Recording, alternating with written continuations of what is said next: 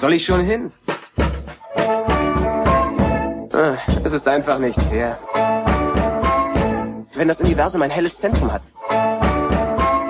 bist du auf diesem Planeten am weitesten davon weg.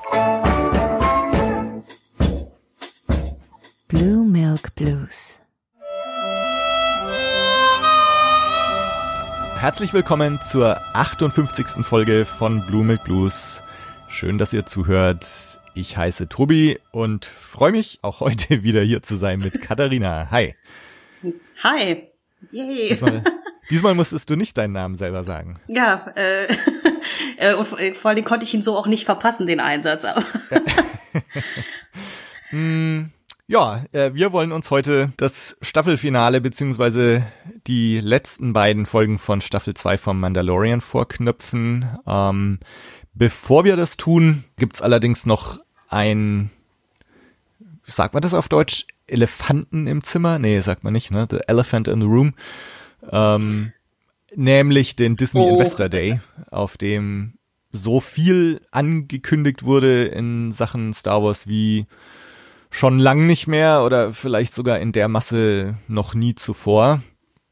Und äh, da wollen wir mal drüber reden, bevor wir jetzt mit Mandalorian einsteigen. Was wir uns gedacht haben, dass wir die diversen Ankündigungen nur ganz kurz durchgehen. Ihr habt wahrscheinlich eh schon das alles genau gelesen und mitverfolgt, was da jetzt alles angekündigt ist. Also erklären, was das jetzt alles ist, braucht man, glaube ich, nicht. Äh, wir wollen aber kurz sagen, was so unsere Einschätzung jeweils dazu ist, vielleicht was unsere Erwartung ist und auch was unser Hype-Faktor ist auf einer Skala von eins überhaupt nicht gehypt bis zehn super gehypt. Ähm, ja, Katharina, lass uns mal die zehn Serien, die zwei Filme und so weiter durchgehen. Und danach äh, machen wir dann in aller Ruhe Kapitel 15 und 16 von Mandalorian. in aller Ruhe, ich bitte dich. genau. Ja, äh, genau. Äh, Kapitel ähm, 15 aber ja, das können wir. hoffe ich auch, äh, dass das sorry. nicht total zu kurz kommt, äh, weil du gerade sagst in aller Ruhe, ne? äh, oder oder nicht in aller Ruhe. äh, mir uns brennt's natürlich beiden sehr unter den Fingern ähm, über die großen Reveals und Events und so von Kapitel 16 zu sprechen. Aber na, nachdem wir uns immer den Doppelpack vorgeknöpft haben, äh, werden wir schon auf jeden Fall Kapitel 15 auch noch besprechen, was mir und du hast es ja auch gerade schon vorhin gesagt, äh, äh, hm, wie habe ich jetzt den Satz angefangen? Äh, also was uns beiden sehr, sehr gut gefallen hat auch. Ne? Ähm, insofern wollen wir das nicht ganz Mhm. Ja, also auch tatsächlich beim zweiten Mal gucken. Aber Mhm. wir, bevor wir abdriften, der Disney Investor Day. Genau. Ähm, ich muss gestehen, ich erstmal habe ich diesen von diesem Event eigentlich erst erfahren über Twitter am Tag zuvor durch einen Hashtag. Hab mir dann aber nicht wahnsinnig viel dabei gedacht, weil dieses Wort Investor in der Mitte schon so nach, ja, wir legen unsere Bilanz vor, klang für mich.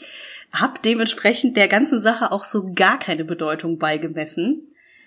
Was dann einen sehr interessanten Abend drauf dann äh, gab, als ich dann irgendwie morgens um eins online kam, um mir die Game Awards anzugucken und zu schauen, okay, ist noch irgendwer wach, dass man sich drüber unterhalten kann und dann erstmal so, hier sind übrigens 3000 Ankündigungen. Diese- Ja. Dieses, also, weil es ist ja dann nicht nur Star Wars, es ist ja dann auch noch Marvel und was weiß ich nicht alles, was sie nicht angekündigt haben. Also ich erstmal dachte so, okay, was zum Teufel passiert hier eigentlich? Ähm, ich habe tatsächlich echt ein paar Tage gebraucht, um erstmal zu verarbeiten, was alles angekündigt wurde. Ähm, deswegen, also ich, ich habe schon so ein bis zwei Favoriten, die mich am meisten interessieren, Mhm. aber mich wird natürlich erstmal äh, äh, ich würde mich erstmal interessieren, was, was deine Einschätzung war, weil du warst ja so semi-live dabei, hatte ich den Eindruck. Ja, also ich wusste, also es war ja vorher schon angekündigt, so ein bisschen hast du schon mitbekommen, okay, 10. Dezember, Investor Day, da wird wohl ein paar Sachen angekündigt werden. Also insofern hatte ich schon so halb auf dem Schirm und saß dann tatsächlich an dem Abend auch äh, davor, ich glaube ab 22.30 Uhr irgendwas ging es dann bei uns los. Aber also lang durchgehalten habe ich nicht. Ähm, ich habe im Grunde von den Star Wars Ankündigungen fast gar nichts mitbekommen. Also ich bin da wirklich äh, dann drüber eingeschlafen und ähm, bin dann am nächsten Morgen aufgewacht und äh, hatte natürlich sofort dann nachgeschaut, was da denn jetzt eigentlich angekündigt wurde und war natürlich auch total erschlagen von den ganzen Sachen. Ähm, und zwar so erschlagen, dass ich eigentlich bis heute die ganzen Marvel- und Disney-Sachen überhaupt nicht mitbekommen habe. Also ich habe eigentlich, ich knabber jetzt noch an den ganzen Lucasfilm und Star Wars Sachen. Ähm, hm. Genau, und lass uns über die ja. jetzt mal reden. Also Lucasfilm gut, dass jetzt noch Willow und Indiana Jones äh, und, und Children of Blood and Bone oder wie es heißt angekündigt wurde, ne, lass uns das auch mal weglassen. Äh, mhm. Auch wenn ich mich da auch sehr drauf freue, nebenbei bemerkt. Ähm, aber lass uns mal auf die Star Wars Sachen konzentrieren. Und mir geht's auch so, dass ich ein paar deutliche Favoriten dabei habe und ein paar, die ja, die mich eher so ein bisschen kalt lassen. Ähm, mhm.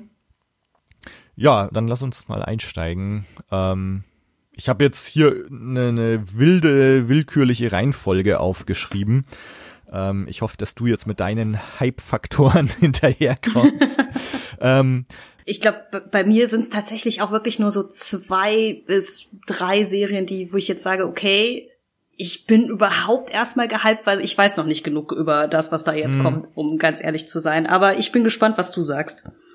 Genau, dann und lass uns mal einsteigen mit den Dingern, die wir eh schon wussten.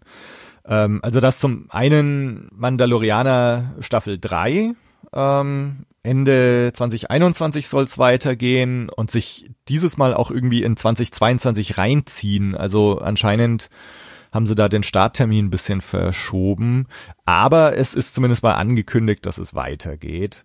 Auch wenn da ja ein bisschen Verwirrung jetzt mit dem Ende von Staffel 2, mit den Post-Credits-Ende von Staffel 2, gab es ein bisschen Verwirrung, was jetzt eigentlich mit Mando Staffel 3 ist und so.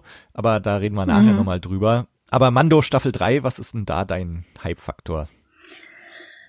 Ähm, jetzt nach dem Ende von Staffel 2 ist es so, könnte ich die bitte sofort nächsten nächste Woche gucken? ähm, weil da doch noch tatsächlich äh, jetzt so viele Möglichkeiten offen sind, wohin sich die Sa äh, Geschichte entwickeln kann, dass ich denke so, okay, ich bin gespannt. Ähm, ich hatte tatsächlich so kurz die Befürchtung nach Kapitel 16 so, äh, okay, war's das jetzt mit der Serie? Mhm. Und jetzt kommt der ganze andere Kram und so.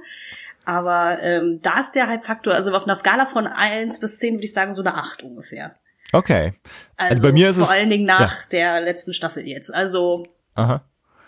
bei dir? Eine zehn. Also ich, äh, da bin ich jetzt mega gespannt ähm, und ja, kann es auch kaum erwarten. Und also das ist jetzt von all den Sachen, ich meine, das ist jetzt keine große Neuankündigung, aber also Mando freue ich mich super drauf, äh, mhm. wie es da weitergeht. Mhm. Äh, genau. Dann eine andere Sache, die wir ja auch schon wussten, ist uh, The Bad Batch, Animationsserie, ähm, Post The Clone Wars. Ähm, da ging es mir so, nachdem ich ja immer noch am Clone Wars Einstieg bin, ähm, dass mein meine ursprüngliche Aufregung sich eigentlich relativ in Grenzen gehalten hat. Also ich würde fast sagen eine 5. Ähm, aber ich muss sagen, dass dieses Sizzle Reel, äh, was es da gibt und was sie gezeigt haben, äh, das hat mich dann doch ziemlich äh, gehypt und äh, nach diesem Sizzle Reel würde ich dem Ganzen fast eine 8 geben. Oh, okay. Ja.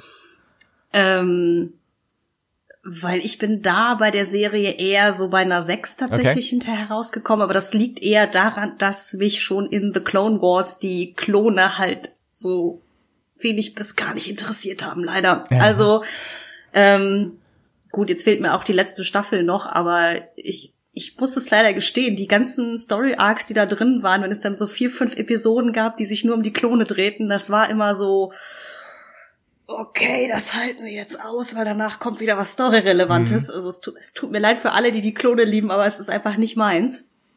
Mhm, der, ich gebe dir aber recht, der Trailer sah verdammt äh, gut aus. Also auch dieses dieser Übergang von den Klonen ins Imperium dann und das ist alles so ein bisschen ja, ich meine, es ist eine Animationsserie, die immer noch für Jugendliche gedacht ist, ne? Aber so ein bisschen so grim and gritty irgendwie ja. daherkam, so, dass ich dachte so, okay, ihr könnt also auch sehr cool, finde ich schon mal super. Ähm, deswegen ist so Optimismus ist da oder Enthusiasmus, aber eher noch so vorsichtig Mhm. gerade. Aber ich, also ich muss gestehen, im Gegensatz zu dir, ich bin immer sehr vorsichtig mit den 10 von 10 Punkten. Also dementsprechend, das ist so. Ja, die ich jetzt auf deiner Skala wäre es wahrscheinlich eher eine 8. Im Eifer des Gefechts äh, vergeben, vielleicht, ja. Okay. Nee, aber hier Bad Batch, ne, Fennec Shand scheint ja drin vorzukommen und ähm, du hast jetzt schon genannt, ne, diese diese Übergangszeit zwischen Republik und Imperium und dass du jetzt auch wieder so irgendwelche Shipyards äh, siehst und so weiter. Ähm, also, weiß nicht, ich fand das sehr vielversprechend und und bin da sehr gespannt. Ähm, okay, dann eine andere Sache, die wir schon wussten, dass es kommt. Ähm, ist die Cassian Andor Serie. Äh, wir haben jetzt ein bisschen mehr erfahren. Also ich wusste, weiß nicht, ich glaube, dass die jetzt Andor heißt, ist glaube ich neu, ne? Also das wissen wir glaube ich jetzt erst, dass quasi der Titel und das Logo da jetzt enthüllt wurden. Äh, wir wissen jetzt, dass es zwölf Folgen sind, ähm, dass Deborah, nee Quatsch, Deborah Chow ist Obi-Wan, ähm, dass Tony Gilroy das Ganze äh, kreiert. Ähm, und ja, also da muss ich sagen, Sizzle Reel und überhaupt äh, fand ich sehr, sehr geil. Und ich habe mich auf die Serie sowieso schon gefreut, weil das irgendwie so die Ära im Star Wars-Universum ist, die ich am interessantesten finde ähm, oder mit der ich am meisten verbinde. Und äh, Rogue One fand ich eh super und, und so diese ganzen Typen um ähm, Cassian Andor rum ähm, äh, fand Ja. ich ziemlich cool in Rogue One und da hoffe ich halt sehr, dass das irgendwie fortgesetzt wird in dieser Serie, dass es auch so ein bisschen von der Tonalität von Rogue One mitnimmt, dass es alles nicht so happy-go-lucky und alles locker und leicht ist, sondern dass es hier auch so irgendwie wirklich dunkel und verlustreich äh, vor sich geht. Mm, Und ist bei mir eine 9, also da freue ich mich richtig drauf.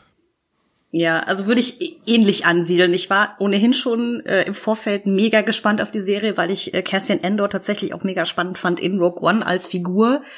Mal die Rebellen auch von so einer anderen Seite zu beleuchten, dass die nicht eben alle nur Helden sind. Ähm, jetzt aber auch nicht so wie halt Saul Guerrera, der ja so sehr als krasser Extremist ohnehin dargestellt wurde, so nach dem Motto so, den darfst du eh nicht mögen. Ähm, ich verspreche mir von der Serie auch, dass sie ein bisschen, ja, düsterer ist. Bisschen grimmiger vielleicht auch, Mhm. weil ich meine, gut, es ist halt ja die so, diese Hochzeit des, der Rebellion, ne? Also auch irgendwie eine von den Zeiten, abgesehen jetzt vom, äh, von der Zeit nach Return of the Jedi, die ich am spannendsten und am coolsten finde, weil einfach, ja, ich gebe zu, das hat bestimmt auch was mit Nostalgie zu tun wenn man so über die alten Filme vor allen Dingen in das Thema reinkam. Aber ähm, nach der Vorschau, die sie jetzt da gezeigt haben, dieses Sizzle Reel, war ich so dieses, alles klar, ich bin voll dabei. Ja. Bitte gib mir. So, Das war sofort. Also würde ich auch sagen, äh, eine 8 oder eine 9. Also ähnlich krass wie jetzt die dritte Staffel von, von, äh, von Mando. Also wenn Endor nur halb so gut wird wie jetzt Staffel 2, bin ich vollkommen glücklich. Ja. Also ich habe sehr hohe Hoffnungen. Ich könnte mir vorstellen, dass das auf, auf andere Weise ähm, als Mando noch noch cooler wird irgendwie. Ähm, Ich hoffe so ein bisschen, dass ein bisschen mehr jetzt noch draufpacken, ähm, so was so die Opulenz und so angeht. Haben wir uns ja oft drüber unterhalten jetzt beim Mando. Äh, alles im Outer Rim und ähm, schaut oft so ein bisschen klein aus. Und ich hoffe, dass sie bei Andor jetzt mal richtig da klotzen und ähm, dass das alles irgendwie fett ausschaut. Und es klingt ja schon so, was sie angekündigt haben. Ähm, so diese zwölf, zwölf Folgen mit 120 Darstellern äh, und 6000 Statisten. Also das klingt schon alles recht groß und ähm, ja, ich, ich freue mich riesig. Und Stellan Skarsgård ist dabei. Ähm, der, den hatte ich ursprünglich irgendwie der Obi-Wan-Serie zugeordnet. Ähm, und der spielt jetzt aber anscheinend hier in Andor mit. Das heißt, auch hier wieder ähm, haben wir anscheinend in, in Nebenrollen oder, oder äh, ja, äh, Nebenrollen wieder coole Schauspieler besetzt und auch da freue ich mich sehr drauf. Mon Mothma kehrt Ja. zurück, glaube ich. Ähm, und ja, Wir dürfen, äh, werden also wahrscheinlich auf jeden Fall die Yavin-Basis nochmal von innen sehen, nehme ich an, wenn man sich sein, das so ja, anguckt. ja. So dieses, hm, wir haben doch so ein Set übrig von Rogue One, können wir damit noch was machen? ähm, nee, aber auf jeden Fall mega Bock Mhm. drauf. Mm, Dann haben wir eine andere Sache, die schon angekündigt wurde und war äh, und die ich jetzt auch gerade erwähnt habe, nämlich die Obi-Wan-Serie. Ähm, Deborah Chow, die wir jetzt von Mando kennen, äh, wird Regie führen. Äh, es wurde jetzt offiziell bekannt gegeben, dass Hayden Christensen zurückkehrt und ähm, dass es zehn Jahre nach äh, Revenge of the Sith spielen wird. Ähm, ja, also da, hm, wie geht's dir damit? Also ich, was die Serie angeht, bin ich total hin und her gerissen. Das gebe Ah. ich ganz offen zu, weil ich bin auf der einen Seite schon aus Prinzip gehypt, weil ich ein, weil ich Hugh McGregor in der Rolle des Obi-Wan extremst liebe. Ähm, und richtig Bock hab, dass er zurückkommt. Ähm, ich habe ja, glaube ich, also in unseren Reviews von vom Mando ja auch mehrfach erzählt, dass es diesen Roman ja gibt, der auch in einer ähnlichen Ja. Zeitperiode spielt mit ihm auf Tatooine, der diesen Western-Vibe Ja. hat, den ich auch schon mega geil fand. Ähm, deswegen, ich habe eigentlich an sich richtig Bock auf die Serie. Ich, also wenn es wenn es danach gehen würde, ich würde sofort eine 10 vergeben, glaube ich. Aber ich dämpfe meinen eigenen Enthusiasmus gerade ein bisschen. Ähm, hauptsächlich, weil wir A noch nichts gesehen haben an gefilmtem Material. Also wir wissen nichts darüber, wie es ausschaut, worum es gehen könnte oder würde, weil die Sache mit Hayden Christensen ist, erstmal gut für ihn, dass er sich, dass er nochmal zurückkommen darf. Ähm, da scheint es ja auch, genau wie bei Jake Lloyd, scheint er ja ein kleines ähm, Falling Out mit dem Star Wars Fandom gehabt zu haben, was so äh, Belästigungskampagnen und so anging. Ähm, eine traurige Tradition, die dieses Fandom ja gerne pflegt. So, deswegen cool, dass er überhaupt noch mal zurückkommt. Also er hätte ja auch sagen können, er hat gar keinen Ja. Bock. So. Auf der anderen Seite frage ich mich halt, wie verweben sie die zwei Sachen miteinander? Weil das ist halt wieder so ein Ding mit der Kontinuität. In Episode 4 wirkt es ja so, als ob halt Darth Vader der Meinung war, Obi-Wan ist irgendwie weg oder tot oder beides, ähm, wenn sie sich wieder treffen. Wenn die sich jetzt quasi zwischen Episode 3 und 4 noch ein paar Mal gesehen haben, dann ist das so ein bisschen okay, ähm, der emotionale Höhepunkt da in diesem Showdown zwischen den beiden wird da vielleicht ein bisschen angekratzt. Ich weiß es nicht. Ich muss ja dazu sagen, ich habe immer noch nicht Rebels gesehen. Shame on me. Äh, weiß also nicht, ob da nicht irgendwie noch was passiert. Aber das, das ist so für mich so ein bisschen der Knackpunkt an der Ja. Stelle, wo ich denke, ah, das kann, es kann sehr geil werden. Also vor allen Dingen auch mal so Darth Vader so in Vollaktion zu sehen. Ähm, es kann aber auch echt werden. Also so von den, von der Handlung her einfach. Ja, Also ich weiß es nicht. Wie geht's dir denn damit? Ah, da bin ich total bei dir. Ähm, grundsätzlich, ich finde auch, Obi-Wan ist für mich eigentlich so das Highlight der Prequels ähm, und Ewan McGregor mag ich eh und allein diese Ankündigung vor, weiß nicht, wann war das, halben Jahr, äh, dass Ewan McGregor da als Obi-Wan zurückkehrt, hat mich mega gefreut. Auf der anderen Seite, genau, also ich kann mir jetzt irgendwie nicht so vorstellen, ne, so, was, was macht Obi-Wan jetzt da, ne? Also, äh, hockt in der Wüste und äh, kloppt sich mit Sandleuten. Luke Skywalker ist zehn Jahre alt. Äh, Obi-Wan schaut ab und zu mal mit seinem Fernglas, was Luke gerade macht. Äh, so, na, also, also ich, ich weiß nicht so, ob ich das jetzt so spannend finde, da zu erfahren, was jetzt Obi-Wan da macht und irgendwie äh, weil du jetzt die Kontinuität ansprichst, ne, eigentlich hast du halt schon das Gefühl, dass er jetzt da 20 Jahre als Eremit halt auf Tatooine lebt und ähm, die 20 Jahre können wir jetzt im Zeitraffer irgendwie anschauen und sonderlich spannend ist das eigentlich nicht. So, das heißt, natürlich werden sie sich irgendwas überlegen, dass das Ganze auch spannend wird. Jetzt mit Hayden Christensen finde ich auch gut für ihn, ne, freut mich für ihn, dass er sich da so ein bisschen so The Redemption of Hayden Christensen finde ich ja ganz ganz cool irgendwie. Äh, dass das jetzt aber so angekündigt ist äh, als äh, von Kathleen Kennedy als the Rematch of the Century oder sowas. Ne? Also ich hoffe inständig, dass hier kein Darth Vader gegen Obi-Wan Kampf stattfindet, weil genau das das negiert komplett dieses Wiedertreffen in A New Hope, wo sie sich eigentlich nach 20 Jahren zum ersten Mal wieder begegnen. Ähm, und da hoffe ich schon sehr, dass sie sich da nicht begegnen. Ähm, mhm die Tatsache, dass jetzt Hayden Christensen gecastet wurde, äh, vielleicht ähm, deutet das auch eher in die Richtung von Flashbacks, weil ich meine, du brauchst jetzt nicht unbedingt Hayden Christensen, um ihn in die Rüstung zu stecken. Ne? Ähm, das stimmt allerdings. Außer ja. man sieht halt ab und zu mal sein entstelltes Gesicht, wenn er einen Helm abgenommen hat oder so. Aber also deswegen frage ich mich, ob ob es da vielleicht ein bisschen um Rückblenden geht ähm, und dann ist natürlich wieder ganz spannend, weil weil du dann natürlich weggehst von Tatooine und und irgendwelche anderen Abenteuer zeigen kannst. Mhm.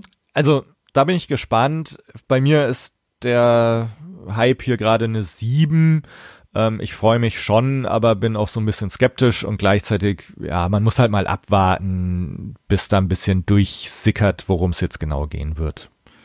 Ja, ähm, auf jeden Fall. Also ich weiß auch, es gab im alten Expanded Universe eine Buchreihe, die auch in der Zeit spielte. Da war es, glaube ich, auch so aufgesetzt, dass aber ich habe die nicht nicht so richtig gelesen, weil das war so ähm, im, im Englischen sagt man Middle-aged äh, Reading, mhm. also hier so für für so zwölf bis 14-Jährige. Mhm ähm, die Zielgruppe, da war es, glaube ich, so aufgesetzt, dass ein Jedi Obi-Wan auf Tatooine findet und irgendwas passiert ist, um ihn da, also dass quasi Obi-Wan sich genötigt fühlt, von Tatooine wegzugehen, weil irgendwas passiert ist.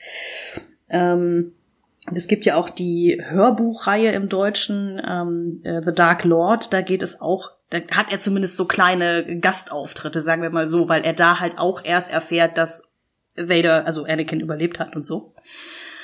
Deswegen, ah, ja, gucken wir mal, was passiert, äh, weil ein bisschen mehr Info zur Story braucht man, glaube ich, schon. Ja. Ähm, deswegen.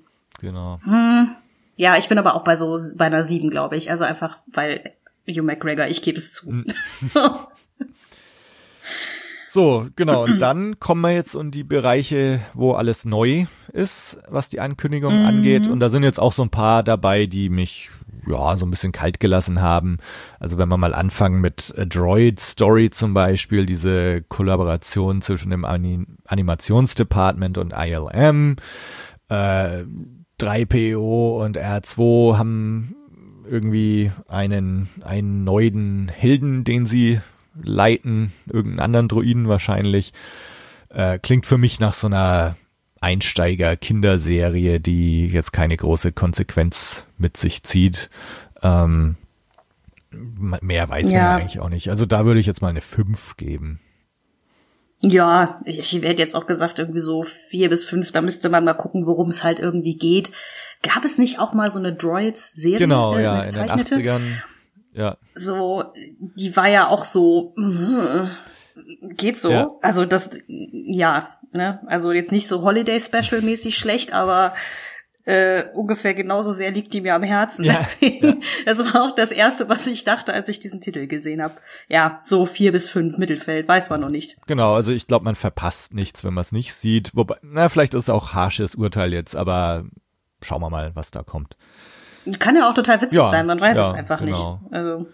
Ähm, so. Aber ähnlich geht's ja. mir auch mit dem Star Wars Visions ja. tatsächlich. Also das ist ja auch eben in dem Animationsbereich irgendwie. Ähm, ist ja hier eher so angekündigt als so eine Art Anthologie, ja. so stelle ich es mir vor. Es gibt ja auf Netflix auch so eine, wie heißt das nochmal, irgendwie äh, äh, Love, Death and genau. Robots oder so ähnlich heißt sie ja. Sowas in der Art stelle ich mir persönlich darunter vor. Jetzt so rein von der Beschreibung ich weiß nicht, wie es dir geht, könnte ganz geil werden, könnte aber auch so so eine so eine gemischte Tüte werden irgendwie, ne? Ja, also ich da muss ich da habe ich eine drei mir aufgeschrieben. Hm. Ähm, das bei Matrix gab's ja auch sowas, ähm, äh, wo sie so ein hm. paar äh, Cartoon, Animationen, Anime-Sachen hatten. Ähm, und ja, ich meine, das kann man sich sicher mal anschauen die Kanonizität ist hier vielleicht auch fraglich. ähm, und ja, also kann Ja. man machen, lässt mich aber jetzt zunächst mal recht kalt eigentlich. Ja, es, also dadurch, dass es sich ja offensichtlich auch um Kurzfilme handelt, wird's eher so, nennen wir es mal ein Snack nebenher. Genau. So. Ja. Das war zumindest so ein bisschen mein, mein Ja. Gefühl. So, dann haben wir noch eine, die ähm, auch schon so Gerüchten zufolge kommen sollte, ähm, nämlich die Lando-Serie. Hat mich jetzt insgesamt ein bisschen überrascht, ähm, dass also Lando, klar, ist irgendwie beliebt. Äh, es war wirklich auch eins der Highlights, finde ich, von einem Solo-Film.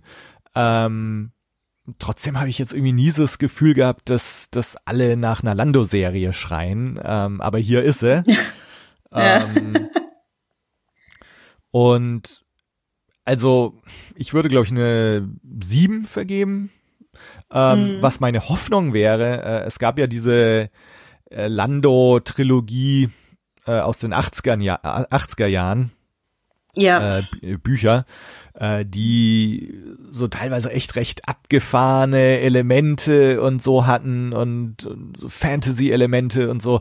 Und also das wäre so meine Hoffnung, dass Lando so ein bisschen diese abgefahrenen Seiten des Universums beleuchtet. Ähm, ja. und, und wenn das der Fall sein sollte, dann fände ich es doch wieder ganz cool. Und, und man kann ja fast davon ausgehen, dass das Ganze vor Solo spielt, würde ich jetzt Ja. mal meinen. Das heißt, dann hat Lando auch noch den Falken, ne? Also das heißt, ähm, wenn wir hier Mando und Razor Crest als Duo haben, dann werden wir hier eventuell den Falken wieder zu sehen bekommen. Was ja schon ganz cool wäre. Ja, mir geht's genauso wie dir, dass ich dachte, kein Mensch hat nach einer Lando-Serie verlangt. Also nein, wahrscheinlich gibt es schon Leute, die danach verlangt haben, aber ich hatte jetzt nicht den Eindruck, dass das so ein ein Ausschrei der Überfreude aus dem Fandom kommt, so nach dem Motto, ja, darauf haben wir jahrelang gewartet. Ähm, aber ich gebe dir recht, ich hätte auch total Bock darauf, dass das eher so ein bisschen abgefahren ist. Ähm, beziehungsweise, weil ja auch Lando, der junge Lando, ähm, in Solo so ein bisschen sehr flashy daherkommt, irgendwie mit seinem, mit seinen schicken Umhängen, die er da in seiner Garderobe hat und so. Mm, Ich hätte halt auch Bock auf so eine Serie, so, die so ein bisschen diesen Ocean, Oceans Elevens Vibe hat. Also, dass es da wirklich eher um diese ganze Spielerszene und so auch geht. Ne? Also so nicht dieses typische Bounty Hunters Guild Ding, was wir jetzt bei Mando halt hatten, sondern wirklich eher diese Glitzer-Casino-Welt so ein bisschen.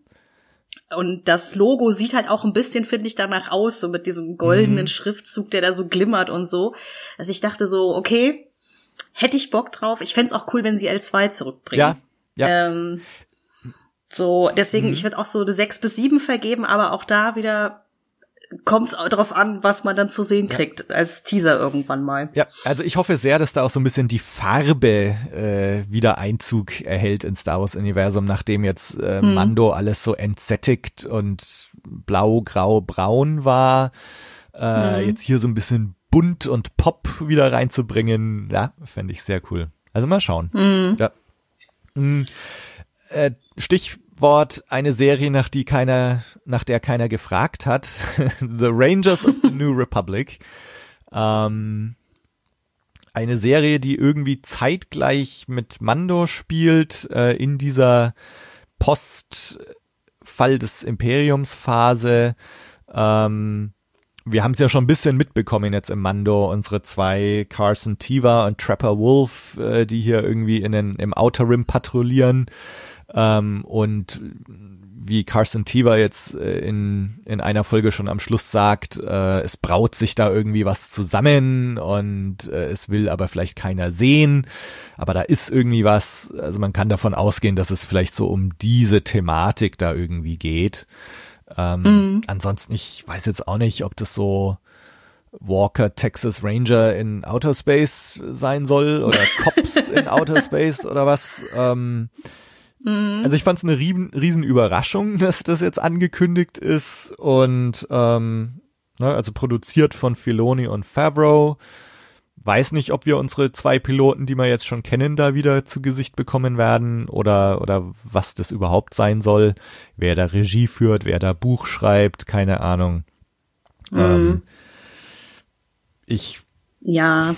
ja. Was hast du denn vergeben so als Faktor? Also ich habe trotzdem mal eine 7 vergeben, weil ich die Zeitspanne schon wieder ganz interessant finde. Also gerade, ne, wir haben uns jetzt auch bei unseren Besprechungen vom Mando immer wieder drüber unterhalten, so dieses Erstarken oder, der- oder der, die Entstehung der ersten Ordnung und so weiter. Und also ich könnte mir vorstellen, dass die Serie da so ein bisschen Licht reinbringt, äh, wie sich diese verschiedenen imperialen überlebenden Splittergruppen dann zur ersten Ordnung zusammenschließen, wie vielleicht Snoke dann auftritt und so weiter. Also das wäre so meine Hoffnung, dass man da ein bisschen was sieht. Und Kennedy hatte ja auch angekündigt, ne, dass es da so ein Cli Climactic Story Event dann geben soll. Ähm, klingt für mich nach so einem großen Crossover dann über verschiedene Serien vielleicht hinweg. Hm. Mhm. Also mal sehen, mich, mich Ja. wundert's nach wie vor irgendwie ein bisschen, dass diese Serie entstehen soll, aber mal sehen.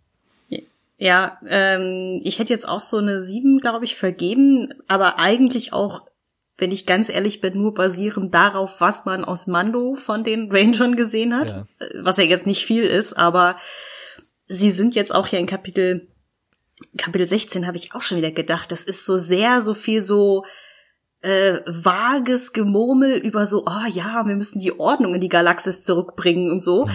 Ähm, und die, äh, ich glaube, es ist auch Moff Gideon, der sagt so, ah, the New Republic is in disarray und so. Ähm, ja, aber von diesem Disarray habe ich noch nichts gesehen. Also, weil auf den sechs, sieben Planeten, auf denen Mando rumturnt, ist kein Mensch. So. Ja.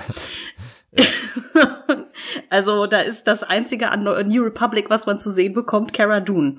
So dementsprechend, ähm, ich, also in, in meinem Kopf stelle ich mir eine sehr witzige Serie vor, wie du schon sagst, Walker Texas Ranger in Outer Space. Aber ähm, ja, ich bin mal vorsichtig optimistisch. Es könnte super witzig werden oder halt auch spannend. Vor allen Dingen, weil das irgendwie ja scheinbar mit Mando gleichzeitig läuft, so. Mm dass, dass sich da, wie gesagt, bestimmt Sachen überschneiden würden. Ich könnte mir auch vorstellen, dass sie so ein bisschen diese Nummer fahren, wie DC das auch mit ihren TV-Serien machen, wo dann irgendwie Green Arrow mal kurz bei The Flash vorbeischaut Ja. und so. So, dass dann da Leute so Crossover-Auftritte haben. Ja, ja, Aber ähm, ja, vorsichtig optimistisch, bis man mehr weiß. genau, So. genau. Ja, und dann kommen wir jetzt noch zu, was die Serien angeht, zu zwei ähm, ja recht großen Ankündigungen. Das eine ähm, haben wir ja auch schon besprochen in unserer Besprechung von der Ahsoka-Folge. Ähm, also es wird tatsächlich eine Ahsoka-Serie mit äh, Rosario Dawson geben. Äh, federführend Dave Filoni. Mm. Und ja, ich meine, wir, wir sind ja, haben wir ja auch schon gesagt, wir sind ja so im Grunde in den Pilotfilm reingestolpert oder der Mando ist in den Pilotfilm reingestolpert. Äh, Ich nehme mal an, dass diese Suche nach Thrawn und so weiter hier thematisiert wird, ähm, dass also Ahsoka hier weitermacht, wo wir sie beim Mando gesehen haben. Wie geht's dir denn damit? Ähm, ich freue mich drauf. Also ich, ich würde fast eine 9 vergeben. Ähm, Auch einfach, weil, ähm, weil man hier jetzt so das Gefühl hat, okay, man ist jetzt hier wieder äh, voll im Zentrum des Star Wars Erzählens. Also mit Mando haben wir uns ja sehr an der Peripherie bewegt, ähm, auch wenn jetzt, ne, ähm, es ist ja immer mehr ins Zentrum gerückt, gerade so mit den ganzen Gastauftritten und Name-Dropping und so weiter, aber in seiner Grundkonstellation ist Mando ja eher Peripherie und Ahsoka äh, eher im Zentrum eigentlich. Und da bin ich sehr gespannt, wie so eine Serie dann ausschaut, die sich wirklich um so ganz zentrale Charaktere dreht. Ja, ich hätte jetzt auch gesagt eine 9. Also schon alleine eben durch die, die Pilotfilmfolge, die sie bei Mando reingeschmuggelt haben. Ähm, also weil ich auch finde, dass Rosario Dawson als Ahsoka einfach eine fantastische Figur gemacht hat. Ähm, auf jeden Fall mega Bock drauf. Also kann ich nicht anders sagen. Und da Dave Filoni ja offensichtlich hier wieder federführend ist, kann man auch sich, kann man sicher sein, dass da sehr viel Liebe und Arbeit reingesteckt wird, glaube ich, von seiner Seite in diese Serie. Ähm, ich bin sehr, sehr gespannt. Also, ja, wie du sagst, dadurch, dass einfach Ahsoka auch durch die Verbindung zu Anakin und so, so eine sehr krasse Verbindung zu den, zu den Figuren aus dem Star Wars Universum hat, wird sehr, sehr spannend, was da jetzt eigentlich los ist mit Thrawn und vielleicht Ezra ja. oder halt auch irgendwie nicht oder kommt irgendwie Grogu noch mal vor, man weiß es nicht, ne? Also mhm, genau, ja. sehr viele Möglichkeiten. Ja. So, und dann haben wir jetzt noch noch eine Serie äh, und well, noch eine, die besprechen wir dann nachher.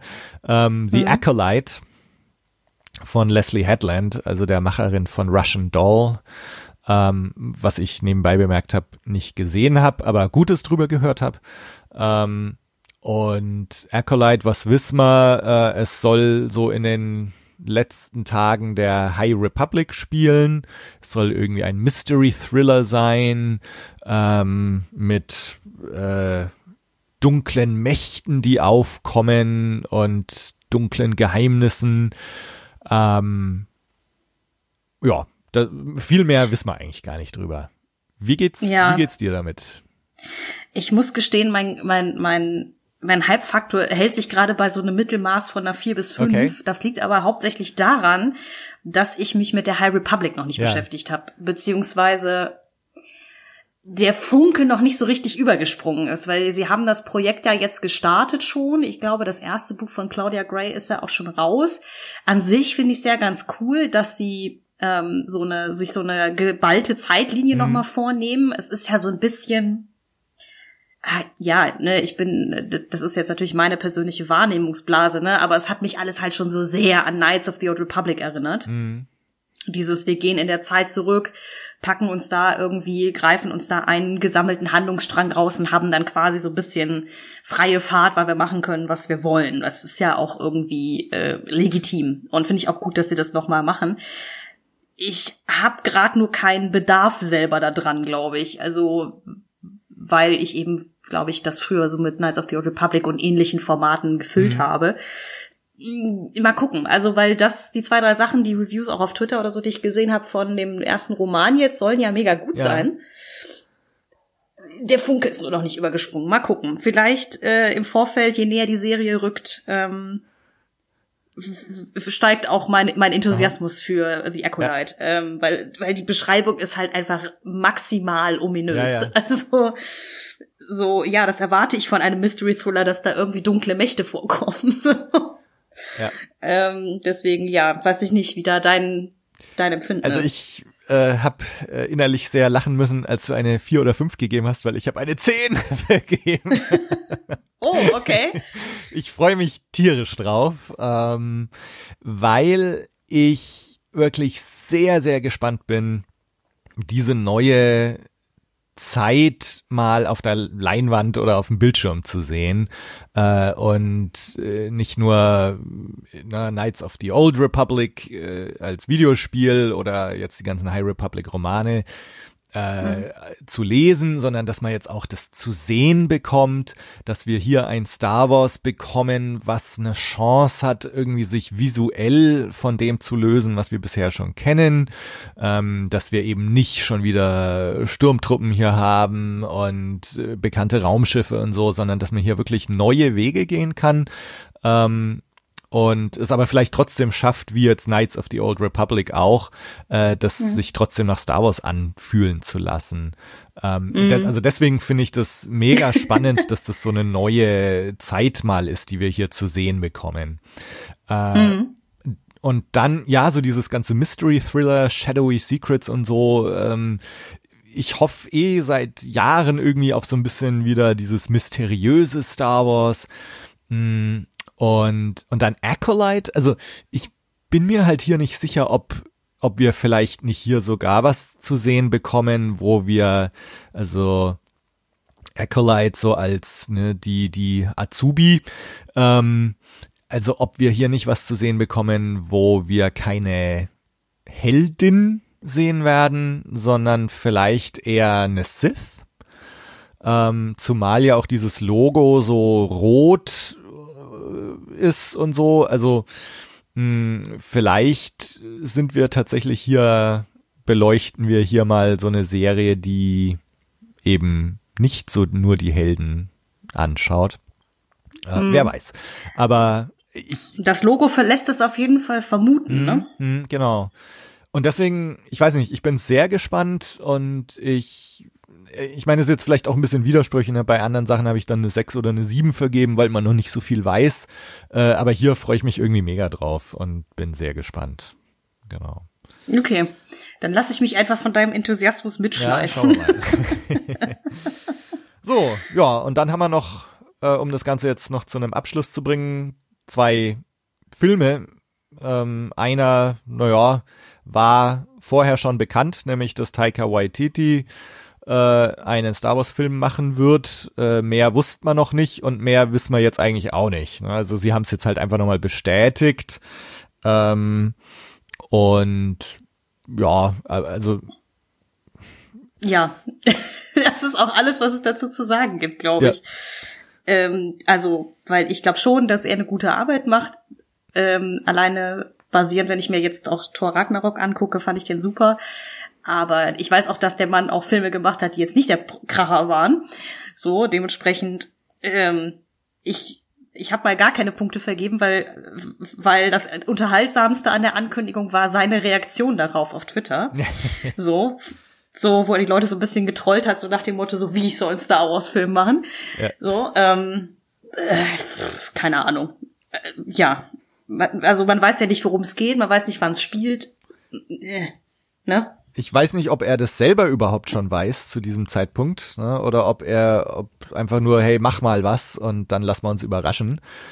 Mhm. Ähm, mal schauen. Also ich mag ihn sehr ne? und ähm, also hier so What We Do in the Shadows äh, fand ich super, den Film. Ähm, den Hunt for the Wilder People, so einen kleineren, fast Indie-Film in Neuseeland. Weiß nicht, ob du den gesehen hast. Den fand ich auch super. Mhm. Ähm, und deswegen, also, ja, und meine, seine, seine Episode hier von Mando in Staffel 1 war ja auch gleich, hat er ihm so seine, seine etwas lapidar witzige Handschrift so aufgedrückt. Ähm, also grundsätzlich freue ich mich drauf aber ja, solange wir jetzt da wirklich gar nichts wissen, ähm, ich, deswegen habe ich hier jetzt auch mal eine 7 gesagt. Mhm. Was ich ganz interessant finde, ähm, jetzt auch mit der anderen Filmankündigung, dass wir anscheinend weg sind von dem Versuch, hier neue Trilogien zu machen. Ne? Dass das ähm, der Taika Waititi-Film scheint irgendwie ein Einzelfilm zu werden. Ähm, Kennedy hat es noch als Unforgettable Ride angekündigt, was ich so ein bisschen eine unglückliche äh, Beschreibung finde, weil das eher nach so einem, ja, ne, so Achterbahnfahrt, man hat mal Spaß dabei und aber es klingt für mich ein bisschen nach so ähm, naja, Wegwerfprodukt ist jetzt fast zu krass ausgedrückt, aber ähm, Unforgettable Ride klingt für mich jetzt nicht nach super Tiefgang. Und ähm, also und das finde ich eben ganz interessant, dass jetzt es es wurden nach Solo erstmal die ganzen Spin-offs irgendwie gekappt und dann war angekündigt, äh, es, es war ja mal angekündigt, dass Benny of Wise, die Game of Thrones Macher, eine Trilogie machen, dann Ryan Johnson sollte eine Trilogie machen, dann diese Ankündigung mit 2022, 24, 26 kommen die neuen Filme, also es war alles immer so auf Trilogie gemünzt und jetzt sind wir anscheinend irgendwie doch wieder zurückgekehrt zu so Spin-off-Einzelfilmen. Ähm, und da bin ich mir noch nicht so ganz sicher, was ich davon halten soll. Mhm. Mhm. Ja, ich glaube, das ist zum Teil auch einfach, ich will es gar nicht, äh, ihn, ich würde ihn eher unterstellen, dass es eher so, glaube ich, eine, eine Mark nicht marketingtechnische, eine unternehmenstechnische Entscheidung mhm. ist, dass sie einfach jetzt die Einzelfilme produzieren, die sie dann einfach bei Disney Plus reinschieben können für äh, dann, keine Ahnung, eine Mitgliedschaft von 30 Euro pro Monat, dass man das gucken darf. Ähm, und die ganze aktuelle Corona-Situation hat das, vermute ich mal, noch befeuert. Ja, so. ja.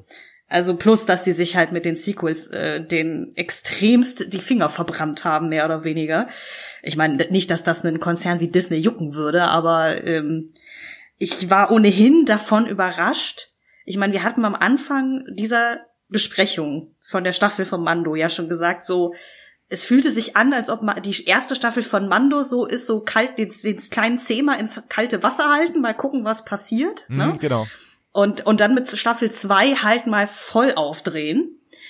Und ähm, als sie dann gemerkt haben, okay, läuft, jetzt so, hier habt noch mehr Content, bitte. so. Mhm. Also so fühlt es sich so an, als ob sie so wirklich stufenweise geguckt haben, okay, wie sprechen so die das Publikum drauf an und jetzt hier so schütten sie uns zu mit, mit äh, möglichen Inhalten. Ja. Ähm, ja, und ich glaube halt einen Film zu haben, der dann abgeschlossen ist und dann zu kappen, ist einfacher als dann wieder irgendwie eine Trilogie anzufangen. Der erste Film funktioniert nicht und dann hast du aber schon zwei, die weiter produziert werden Ja. sollen und ähm, Ja.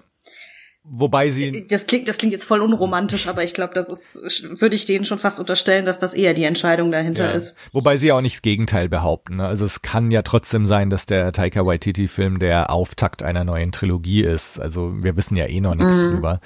Ähm, Das ist mir aber mittlerweile ehrlich gesagt auch lieber, dass wenn du du hast einen Einzelfilm, der dann richtig cool Mhm, wurde, ja. und dann verlängert man das Ding in eine Trilogie rein, als gleich zu sagen, wir müssen hier jetzt eine Trilogie produzieren. Das ist ja bei einigen Filmen mittlerweile Franchises ja so. Ähm, man kann ja auch nicht offensichtlich nur Fluch der Karibik 1 machen oder Fluch der Karibik 4. Es muss ja dann gleich 4, 5 und 6 sein. So, um die Kuh dann tot zu melken.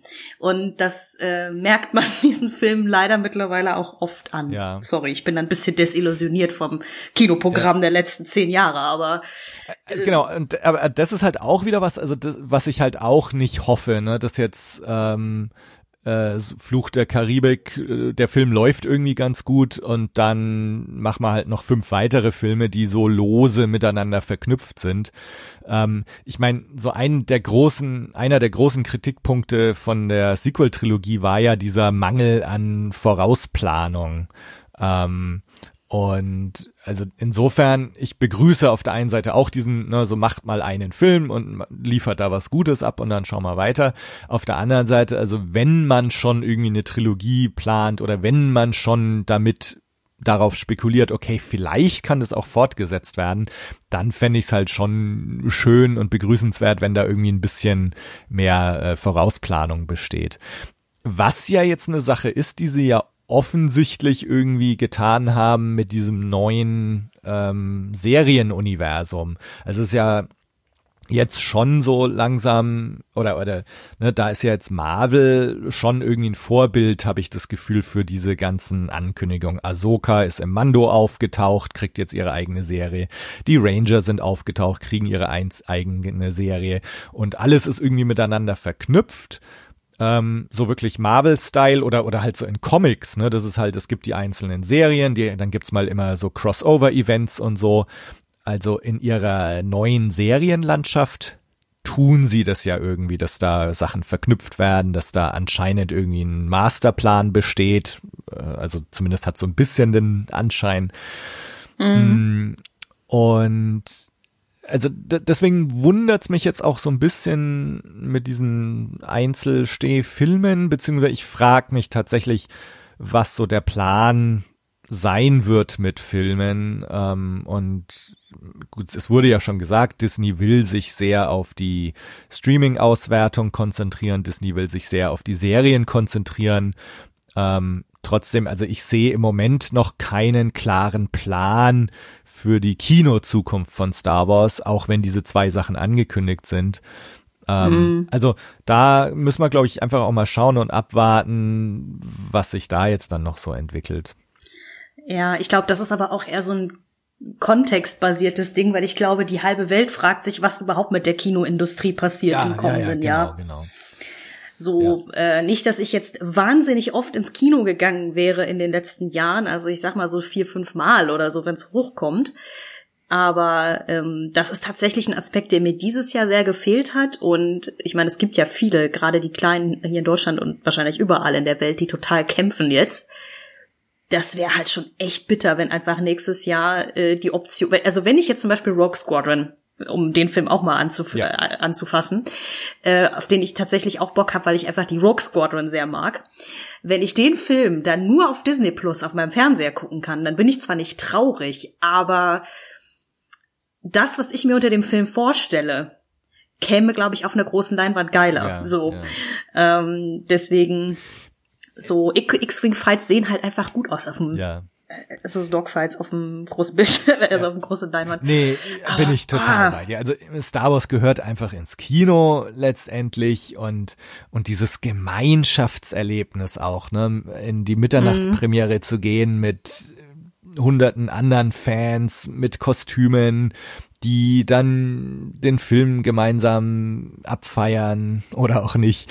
Ähm, Das, das ist, das ist irgendwie so ein, so ein elementares Star Wars Erlebnis. Und jetzt beim Mando, ich meine, wir haben ja immerhin noch dadurch, dass das jetzt in Einzelfolgen rauskam und es halt so eine gewisse äh, Community entstanden ist beim gemeinsam anschauen und gemeinsam drüber sprechen und so, das war ja auch sehr cool.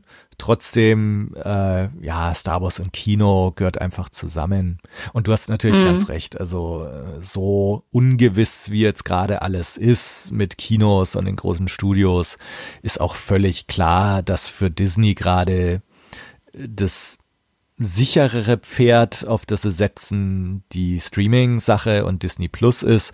Und wir müssen einfach schauen, wie das so nächstes, übernächstes Jahr sich entwickelt mit der Kinolandschaft. Äh, und dann wissen wir vielleicht auch wieder mehr, was in Sachen Star Wars und Kino jetzt los ist. Über Rogue Squadron hinaus. Genau, Rogue Squadron. Mh, wie geht's dir damit? Ähm, ich glaube, da würde ich auch eine 8 vergeben, weil ich, wie gesagt, äh, auch da leider sehr vorbelastet bin, was so meine Präferenzen angeht. Man weiß ja noch nicht, wann es halt spielt, weil die Rogue Squadron könnte halt während der Rebellionszeit als auch danach spielen. Mhm.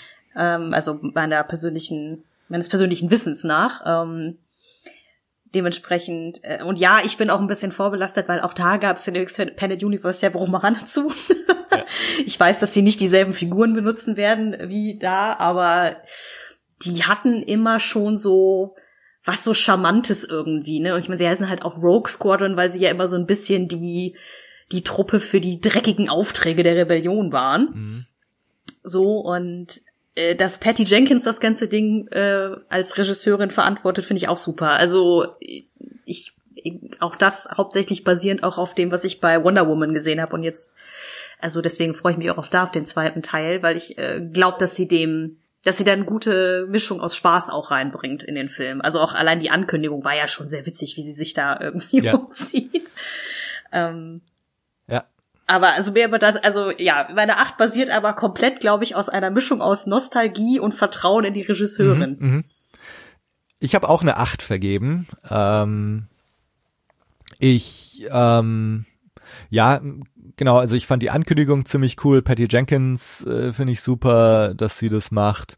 Ähm, ich find's ganz cool insofern, dass es so als Einzelfilm äh, so ein bisschen Rogue 2 ist. Ne? Also es gab jetzt Rogue One und jetzt gibt's noch mal einen Rogue-Film.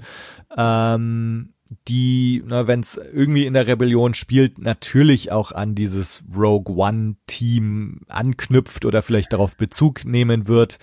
Oh mein Gott, du hast recht. Mhm. Oh mein Gott, du hast recht, vor allen Dingen, weil die Rogue Squadron ja eigentlich erst nach der ganzen Todesstern 1 Sache gegründet wurde. Oh mein Genau, also Gott, ich das mein, habe ich insofern, ne, vielleicht wird Jin Erso auch mal genannt und so und ähm, also von von daher finde ich das super. Rogue Squadron ist halt auch super, dass das ähm, sich wieder bedient beim alten EU. Ähm, und also das könnte richtig cool werden und so Dogfights und X-Wings und so super.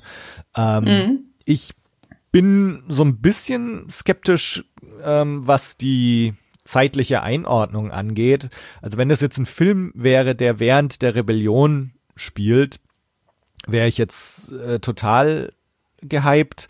Ähm, so war ja jetzt nur irgendwo hieß es, it will take the saga into a future era oder sowas, ähm, wo es jetzt halt Spekul äh, Spekulationen gibt, ob das jetzt vielleicht sogar nach äh, Episode 9 spielt. Ähm, und da müssen wir, glaube ich, einfach mal abwarten. Ich meine, der X-Wing, in den mhm. sie steigt, Patty Jenkins in diesem Teaser, mhm.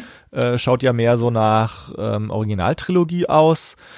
Aber äh, so die Ankündigung von Kathleen Kennedy klang eher irgendwie so nach, äh, es spielt nach den drei bekannten Trilogien. Mm, und da bin ich wieder mhm. so ein bisschen skeptisch, was das angeht. Ähm, aber ja, es ist halt auch wieder diese die Art, wie wie das ausgedrückt wird in diesen in diesen Reden, ja, ne? diesen ja. Ankündigungsreden, ist ja eh immer so ein bisschen hochtrabend pathetisch und sehr kann man sehr breit auslegen, ja. meiner persönlichen Meinung nach. Also das, sie könnte das ja auch, sagen wir mal, metaphorisch gemeint haben im Sinne von, dass einfach die Art von Film die Zukunft der Star Wars Filme ist oder so. Was ja, weiß ich. Ja, ja, ne? genau, also, genau. Dass es uns in eine zukünftige Ära von Star Wars äh, mitnimmt, nämlich in die, ne, also auch in die Post-Skywalker-Saga-Ära. Mhm. Ähm, das, das kann schon auch sein, also dass sie sich äh, im Zeitstrahl auf unsere Welt und nicht auf die Galaxy Far Far Away bezogen hat. Hm, mal sehen. Also aber grundsätzlich ähm, ja cool. Mich überrascht's, wie gesagt, dass das jetzt äh, doch wieder ein Spin-off ist, auch wenn sie jetzt a Star Wars Story hier irgendwie aus dem Untertitel gestrichen haben. Ähm, ich habe eigentlich eher Trilogien erwartet, aber schauen wir mal. Hm. Ja, das, das Titel ändern ist ja quasi auch eine alte Tradition genau. bei Star Wars, ne? Ja. Also es würde mich nicht wundern, wenn irgendwann das aus den äh, bei Rogue One und auch bei Solo aus dem Titel wieder verschwindet. Ja, ja. Hm. Und interessant, aber noch äh, kurz zum Abschluss äh, Ryan Johnson Trilogie, äh, kein Wort davon. Ähm, und Kevin Feige war doch eigentlich auch angekündigt, irgendwie, dass er irgendwie einen Star Wars Film macht oder so, ne? Ähm. Ja, aber also der, der Mann muss doch mit Marvel eigentlich alle Hände voll zu tun mhm. haben. Also das, dass das von man von dem nichts gehört hat, äh, hat mich jetzt nicht gewundert, weil ja wie gesagt Marvel auch noch mal so eine komplette Schiffsladung an Content irgendwie bereitstellt. Ja, ja, und äh, wie gesagt, die, du hast sie ja schon angesprochen, Ryan Johnson, seine Trilogie und auch die D&D, äh, wie sie ja so schön genannt werden, die zwei von Game of Thrones, das ist so zwei, beziehungsweise drei Personen, die so ein bisschen, sagen wir mal, alle so in der Nacht verschwinden lassen möchten, mm. offensichtlich gerade. Ja. Also ich meine, gut, äh, bei Game of Thrones äh, hat man ja gesehen, so dieses, da haben die zwei sich quasi selber demontiert ähm, mit der Leistung, die sie da abgeliefert haben. Mhm. Ja, und Ryan Johnson, ah, ich glaube, ich habe das Gefühl, bei Disney möchten alle so, so nach Motto, so über die Sequels reden wir jetzt nicht mehr. Mal sehen, ne? Ähm, ähm, ja. Ähm, ähm, ja, aber so dieses, da breiten wir jetzt mal ein kleines Weilchen den, ein, ein Mantel des Schweigens drüber. Entschuldigung. da breiten wir jetzt eine Weile den äh, Mantel des Schweigens drüber. Einfach, äh, weil das ja sehr, sehr erhitzte Diskussionen zum Teil waren. Ja, ja. Aber ähm. äh, keine Ahnung. Also Ryan Johnson ist irgendwie verschwunden. Ja. Ja. Ja, also vielleicht hängt das jetzt auch alles mit dem zusammen, was man jetzt schon gesagt hat, ne, dass einfach die Kino-Zukunft im Moment auch noch ein bisschen ungewiss ist ähm, und man sich von daher jetzt erstmal auf das Seriengeschäft konzentriert und deswegen macht mal die ganzen Ankündigungen da. Aber ja, mal schauen. Mhm. Mal schauen. Also uns werden jedenfalls die Themen nicht ausgehen, ähm, die nächsten zehn Jahre und darüber hinaus über Star Wars zu reden. Ähm, Vermutlich nicht, nee. so, gut. So viel zu unserer kurzen Besprechung der Ankündigungen. Ja, oh. Aber wir, wir, haben uns schon, äh, ich bin stolz auf uns, dass wir äh, unter zehn Minuten pro Ankündigung geblieben sind. Ja, im Schnitt, ne? Genau. Mhm. Sehr gut. Aber kommen wir mal zum eigentlichen Geschäft. To the main des event. Tages. Ja. Ja. Ja. Das war jetzt hier quasi die, die Vorschau. Genau. Wie man das heutzutage so macht. Mm, ja. Mandalorian. Staffelfinale Mandalorian. und Halbfinale. Ähm, Kapitel 15 und 16. Ende von Staffel 2. Äh, Kurzstimmungsbild, äh, wie geht's dir? Das Kurzstimmungsbild ist eigentlich nur holy shit. So. das war so ungefähr mein Gefühlsbild komplett in den letzten zwei Folgen. Aha.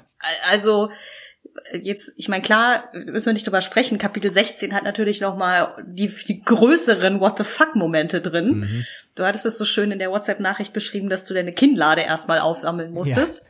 Das, äh, das hat's ganz gut beschrieben, aber trotzdem auch Kapitel 15 hat mich auf diverse Weise mega überrascht. Also vor allen Dingen, weil ja die Folge davor auf äh, Tyson so äh, wahrgenommen wurde. Ja. Also du fandst sie ja super. Äh, wir haben sie ja mehr als lange auseinandergepflückt. Aber so das Stimmungsbild, das ich so gesehen hatte von der Folge von Kapitel 14, war ja so, na, geht so. Ja. Und dann kommt einfach mal Kapitel 15 um die Ecke, das auch mal wieder äh, eine Handlung hatte, die ich null habe kommen sehen. So, ähm, und äh, ja, also ich, ich fasel gerade ein bisschen lang drum rum, aber ja, holy shit trifft es ganz gut. Ähm, ja, also mir das Ganze jetzt etwas äh, trockener. Ähm, ich fand's, fand beide wirklich super spannend, abwechslungsreich, überraschend. Ähm, fand's wirklich ein befriedigendes, äh, emotionales Staffelende. Ähm, und bin eigentlich auch beeindruckt, dass sie das schaffen, ohne jemanden sterben zu lassen. Ähm, also Mhm. na, mal, ich möchte jetzt den ganzen Stormtroopers nicht zu nahe treten, aber von unseren Hauptfiguren ähm, überleben alle.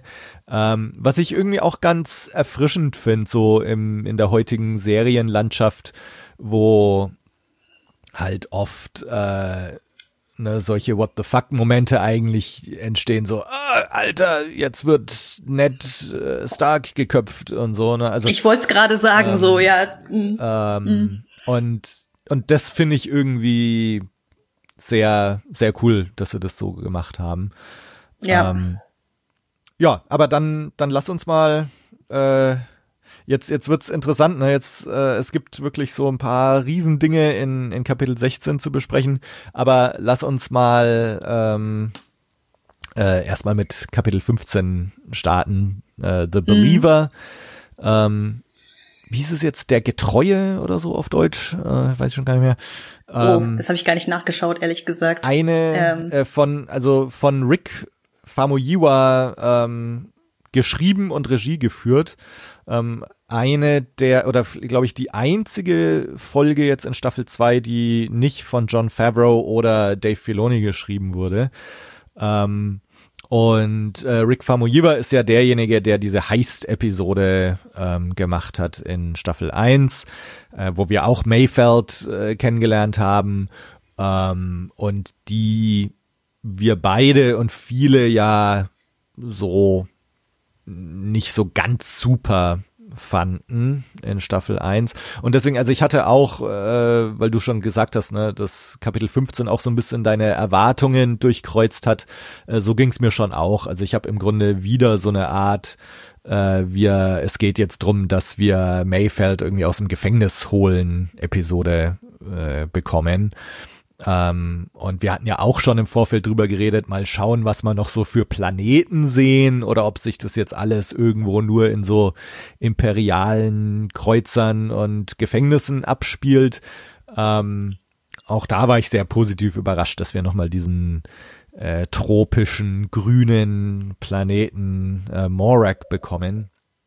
Ähm, vielleicht auch so ein gewisse sag mal, heißt, äh, ist jetzt vielleicht auch nicht ganz das falsche Wort, um diese äh, Episode da zu beschreiben. Ähm, aber ja, also mich hat sie auf jeden Fall positiv überrascht. Ja, also ähm, ich weiß gar nicht, ich meine, ich habe es auf Twitter gelesen, als Kapitel 15 online ging. Da hat jemand die, äh, hatte sie dann umbenannt in Mad Mando Fury Road, was ich schon äh, ganz passend fand, eben einfach durch diese eine äh, relativ lange Actionsequenz auf dem Transporter, ja.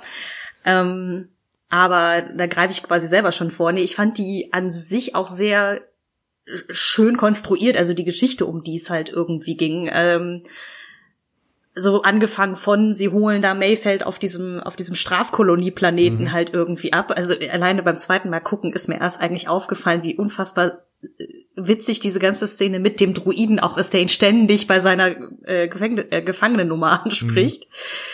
Mhm. Ähm, so, aber ähm, wo wollte ich jetzt eigentlich drauf hinaus? Genau, ja, also ich hatte, glaube ich, ja nur in unserer letzten Folge, also die wir hier zusammen aufgenommen haben, gesagt so, okay, ich kann mir nur vorstellen, sie wollen den jetzt befreien, weil er halt ein Ex-Imperialer ist und dann da die Protokolle irgendwie kennt. Und du hattest recht. Und das war aber auch das Einzige, womit ich recht hatte, offensichtlich bei diesen zwei Folgen. Aber ähm, so, ich habe gedacht, dass es länger dauern würde. Und ähm, überhaupt also ich glaube, Mayfeld als Figur hat mich eigentlich am allermeisten überrascht an der ganzen Folge. Ich habe halt bei der äh, bei Kapitel 6, das ist ja glaube ich die mit dem heißt so, ja, der ist halt irgendwie da so und er und Mando haben jetzt irgendwie so ein bisschen Beef miteinander. Mm, aber da war halt irgendwie auch so viel los und so viele andere Figuren, dass man jetzt, dass er nicht so richtig Zeit hatte herauszustechen. Und ich finde halt ohnehin diese ex-imperialen Charaktere, wenn die ein bisschen Zeit haben, dass man die kennenlernen kann, meistens extrem interessant. Mm, weil er ja, ja, so ein bisschen, ja, ich bin ja Realist und so weiter, aber je länger die, die, die Folge dauerte, desto mehr hatte man ja diesen, dieses Gefühl von, oh, er hat da noch eine Rechnung mit dem Imperium offen. Mhm. So, und das hat ihn, finde ich, total spannend gemacht und das hat mich auch so ein bisschen durch die Folge getragen. Mal ganz abgesehen von der Hauptmission, dass sie halt die Koordinaten von Gideons äh, Kreuzer da brauchten. Ja. Das war ja so das, das äh, Quest-Objective der Folge. Aber ähm, ja, und er und Mando halt auch wieder in Kombination. Also dieser ganze Unterhaltung in diesem Fahrzeug mhm. darüber, dieses so, äh, darfst du den Helm nicht abnehmen oder darfst du dein Gesicht nicht zeigen, weil es gibt einen Unterschied. Ja. Oder das sind zwei unterschiedliche Dinge und so. Ich weiß nicht, ich fand das mega. Ähm, ja, ähm, also ich, ich fand auch wirklich richtig cool, dass ähm, Bill Burr Mayfeld eine Nebenfigur hier so viel Screentime bekommt. Mhm. Ähm, weil ich mir zum Beispiel oft denke, ich finde Fennec Shand äh, ziemlich cool. Und, ähm, und wir werden ja vermutlich auch mehr von ihr zu sehen bekommen, nicht nur in Bad Batch, sondern in The Book of Boba Fett, was wir auch noch erwähnen werden. Ähm, und äh, aber Fennec Shand bleibt halt letztendlich total blass in dieser Serie. Äh, sie kämpft cool, ähm, und na, so viel mehr weiß man eigentlich nicht über sie. Und, und im Grunde hat bisher außer Mando selbst äh, haben wenige Figuren irgendwie ein bisschen Tiefe bekommen. Und das fand ich halt bei Mayfeld jetzt richtig cool. Und ähm, ich hoffe auch, dass wir so ein paar andere Figuren in Zukunft noch ein bisschen so beleuchten, dass die da mehr Tiefe bekommen. Ähm, und das, das hat mir einfach super gefallen. Ähm, mhm. Mir ging es natürlich so, also Bill Burr kenne ich halt oder kannte ich vorher als Comedian schon. Ähm, insofern, ich sehe halt immer Bill Burr vor mir ähm, und er spielt sich im Grunde ja auch selbst. Ähm, und das hatte mich damals in Staffel 1 so ein bisschen gestört und deswegen habe ich mich eigentlich überhaupt nicht drauf gefreut, dass er jetzt wieder zurückkommt. Aber äh, er hat mich da wirklich eines Besseren belehrt. Also ähm, er ist am Anfang irgendwie noch Bill Burr und ne, offensichtlich gibt's da in der Star Wars Galaxy auch einen Boston-Akzent, äh, wenn man sich's auf Englisch anhört. Ähm, mhm. Und ne, da tritt irgendwie Bill Burr auf, aber er schafft's dann schon im, im Verlauf der Folge äh, da wirklich zu Mayfeld zu werden und Mayfeld auch zu einer richtig interessanten Figur zu machen. Ähm, mhm. Und dann kann ich ja von Glück sagen, dass ich da äh, seine Arbeit als Comedian im Vorfeld nicht kenne. Deswegen habe ich, glaube ich, ganz ja. anders auf ihn drauf geguckt, generell ja. schon. Ich glaube, dass in dem Fall, das hilft tatsächlich, wenn man ihn vorher gar nicht kannte. Ähm, und deswegen, ich war ja auch schon in Staffel 1 immer so ein bisschen skeptisch, wenn jetzt wieder bekannte Gesichter aufgetaucht sind, ähm, weil mich das oft ein bisschen rausgerissen hat. Ähm, und da, da finde ich, ich fand jetzt zum Beispiel Michael Bean als Lang in, in der Ahsoka-Folge, das fand ich wieder recht gelungen und gut, ähm, weil er vielleicht auch nicht ganz so markant äh, ausschaut und spricht wie jetzt Bill Burr. Ähm, mhm. Genau. Mhm. Ansonsten vielleicht noch ein, zwei Sachen zu dieser Öffnungsszene auf dieser Strafkolonie. Ähm, Carthon Chopfields. Ähm, mh, ich fand äh, die diese New Republic Droiden finde ich nach wie vor nicht so doll. Also da gefällt mir irgendwie das Design und wie sie sich bewegen und so. Gefällt mir alles irgendwie nicht so. Aber gut, ne, sei es drum.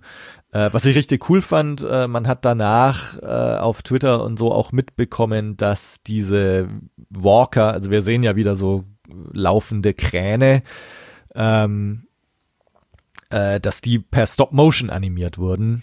Äh, von, von den alten Stop-Motion-Legenden ähm, äh, aus, aus Episode 5. Und mhm. also das fand ich einen sehr geilen kleinen Aspekt, dass man da ähm, im Hintergrund äh, so die alte Stop-Motion-Technik verwendet hat. Ach, witzig. Mhm. Das, das habe ich jetzt zum Beispiel nicht mitbekommen. Ich habe nur gedacht, dass ich diesen Schrottplaneten oder dieses, diese, was auch immer das da ist, äh, ähm, an sich einfach ein cooles Setting fand. Aber ich habe eh so ein Ding bei Star Wars mit den, mit, also auch Ort Mantell und was es da nicht alles an Schrottplaneten ja. so gibt, ne, die so demoliert aussehen.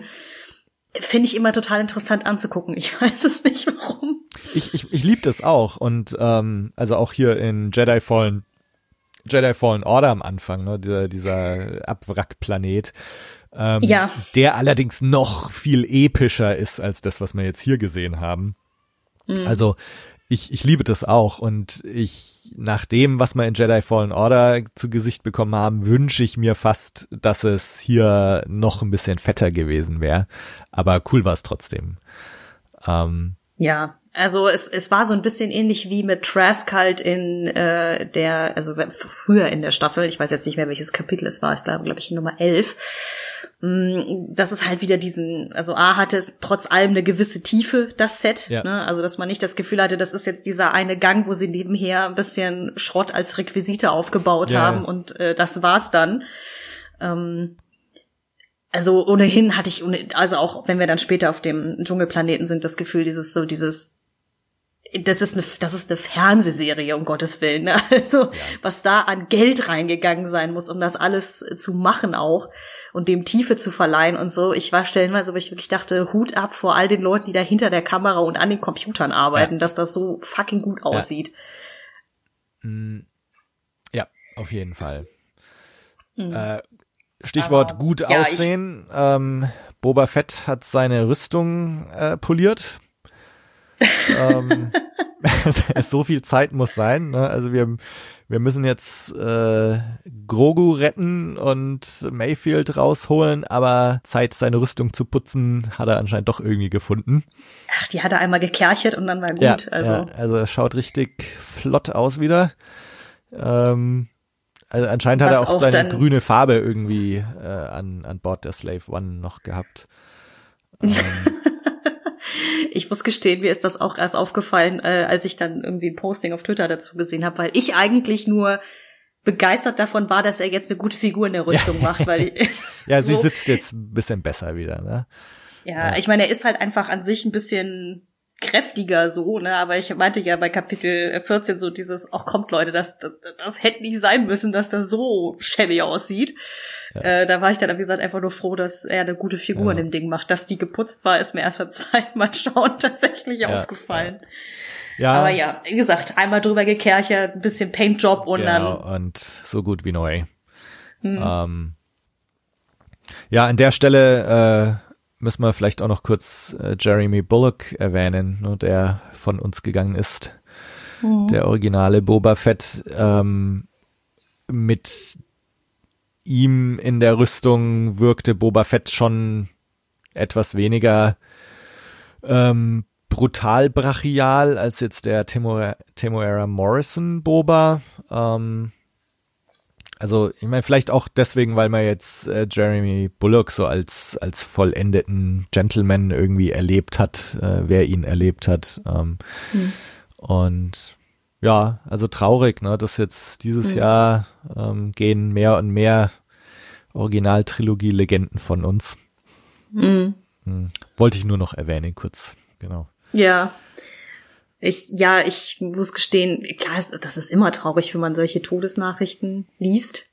Und ich gebe dir auch recht, er hat, wenn man, wenn man sich jetzt rein von der, von der, von der Körpersprache ihn und natürlich äh, Temuera Morrison nebeneinander stellt, das ist natürlich ganz was anderes. Also, wenn man sich Rückkehr der Jedi-Ritter nochmal anguckt, hat er eine viel weichere, delikatere Art, sich in dieser Rüstung zu bewegen. Ja, so ja, ja, ja.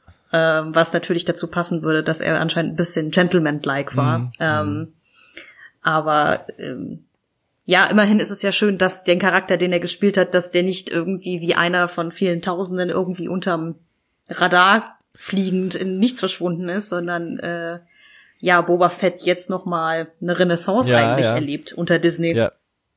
Da kommen wir ja gleich noch drauf zurück. Mhm. Genau.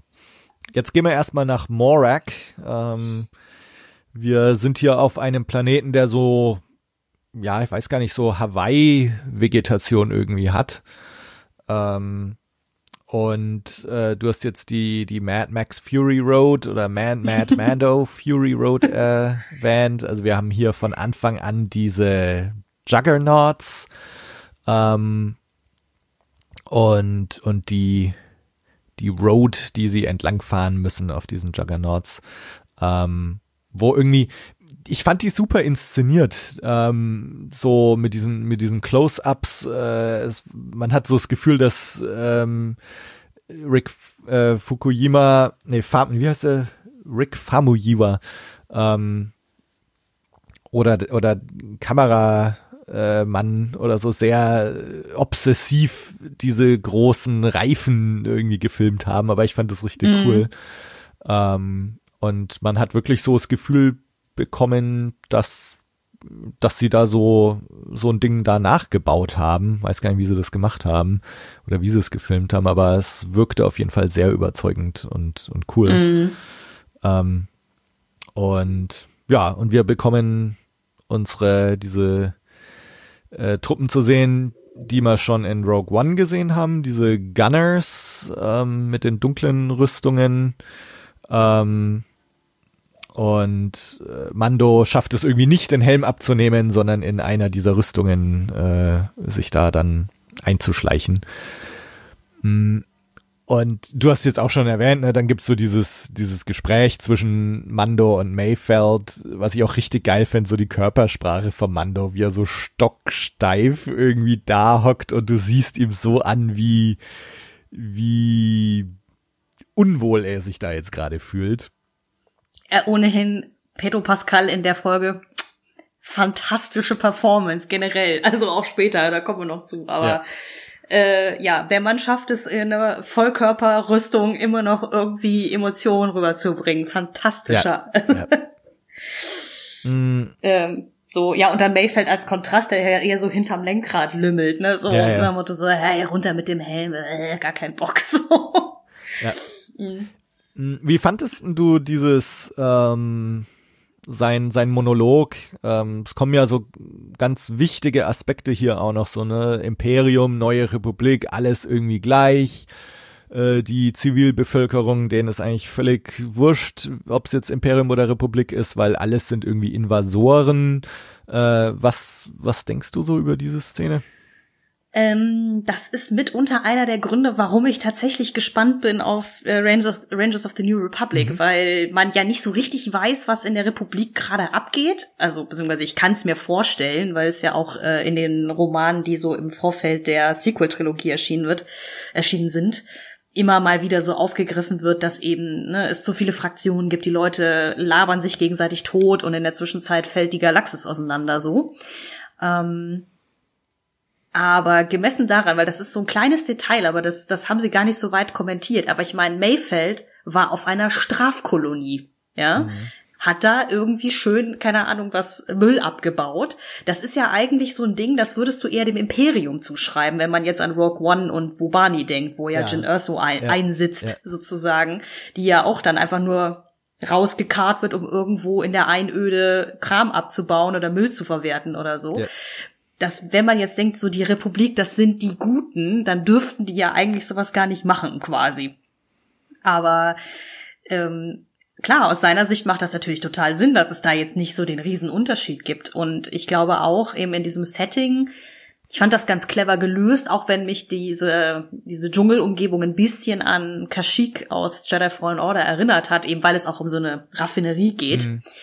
Ähm, aber ja, dieses so, da kommt halt irgendwer hin, baut eine Basis auf und baut Kram ab, so, und, und schleppt den da weg, so.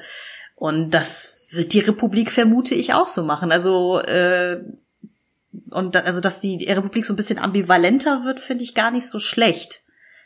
Ähm, mhm. Weil klar, ich meine, die, Repu die alte Republik, also oder die, die, die, die wir aus den Prequels kennen, die ist ja auch nicht nur gut die ganze Zeit, auch abgesehen von Palpatine, so, ja. der ja da seine Strippen zieht, so.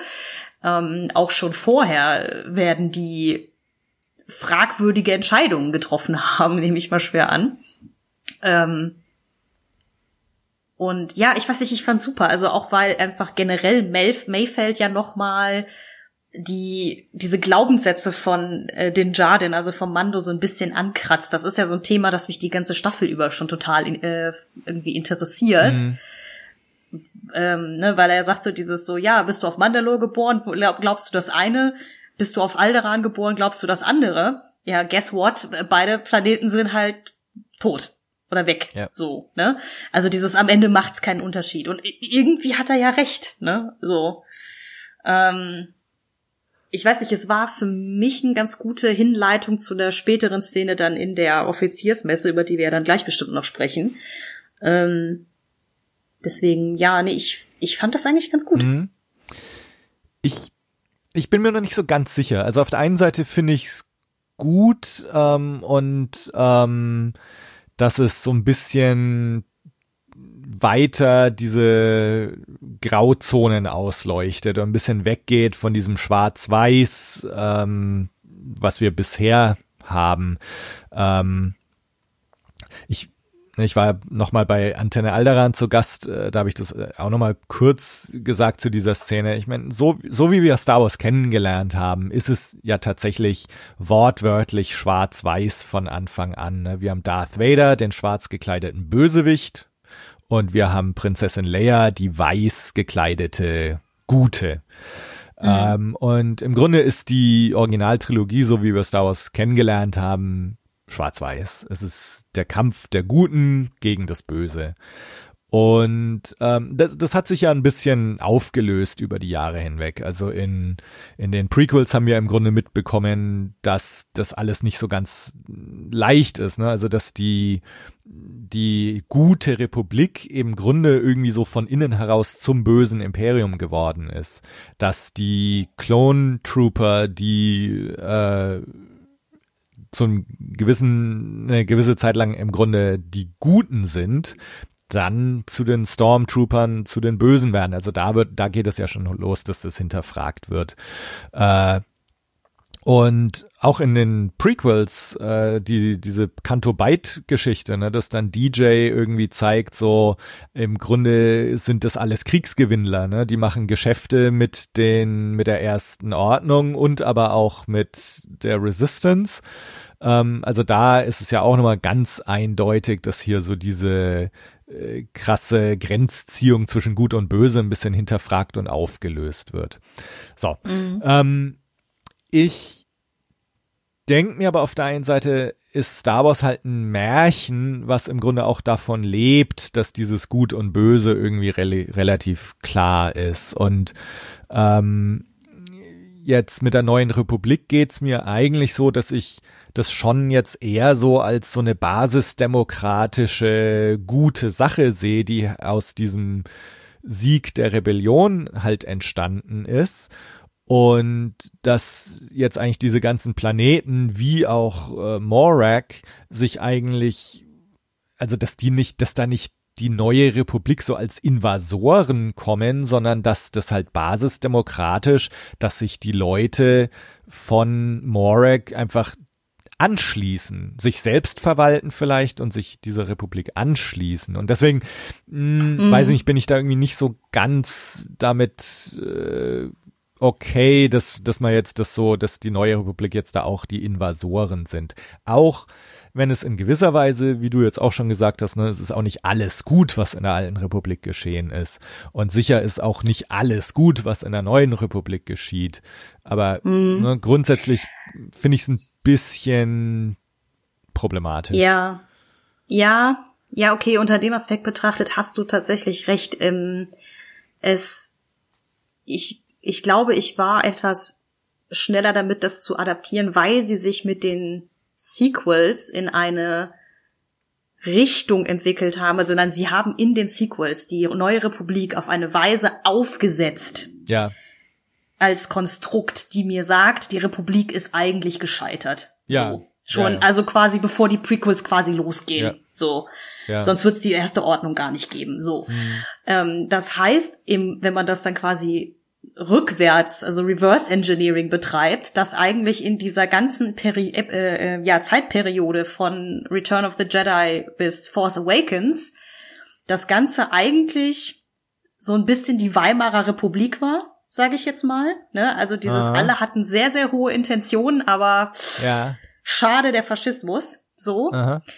Ähm, das heißt, dass natürlich, wenn sie das so mit einer einigermaßen einer Kontinuität irgendwie erzählen wollen, ne, jetzt halt schon so ausstreuen müssen, dass die Repu neue Republik jetzt nicht das Gelbe vom Ei ist. Mhm. So. Mhm. Ich gebe dir aber total recht, dass es an sich, wenn man von einem Space-Märchen spricht, einem schon ein bisschen das Herz bricht, weil auch gerade im Expanded Universe, also ich meine, das spielt ja in so einer Zeitspanne ähm, Spanne im Expanded Universe, mit der ich quasi selber groß geworden bin in den Romanen und die ich dementsprechend auch sehr liebe.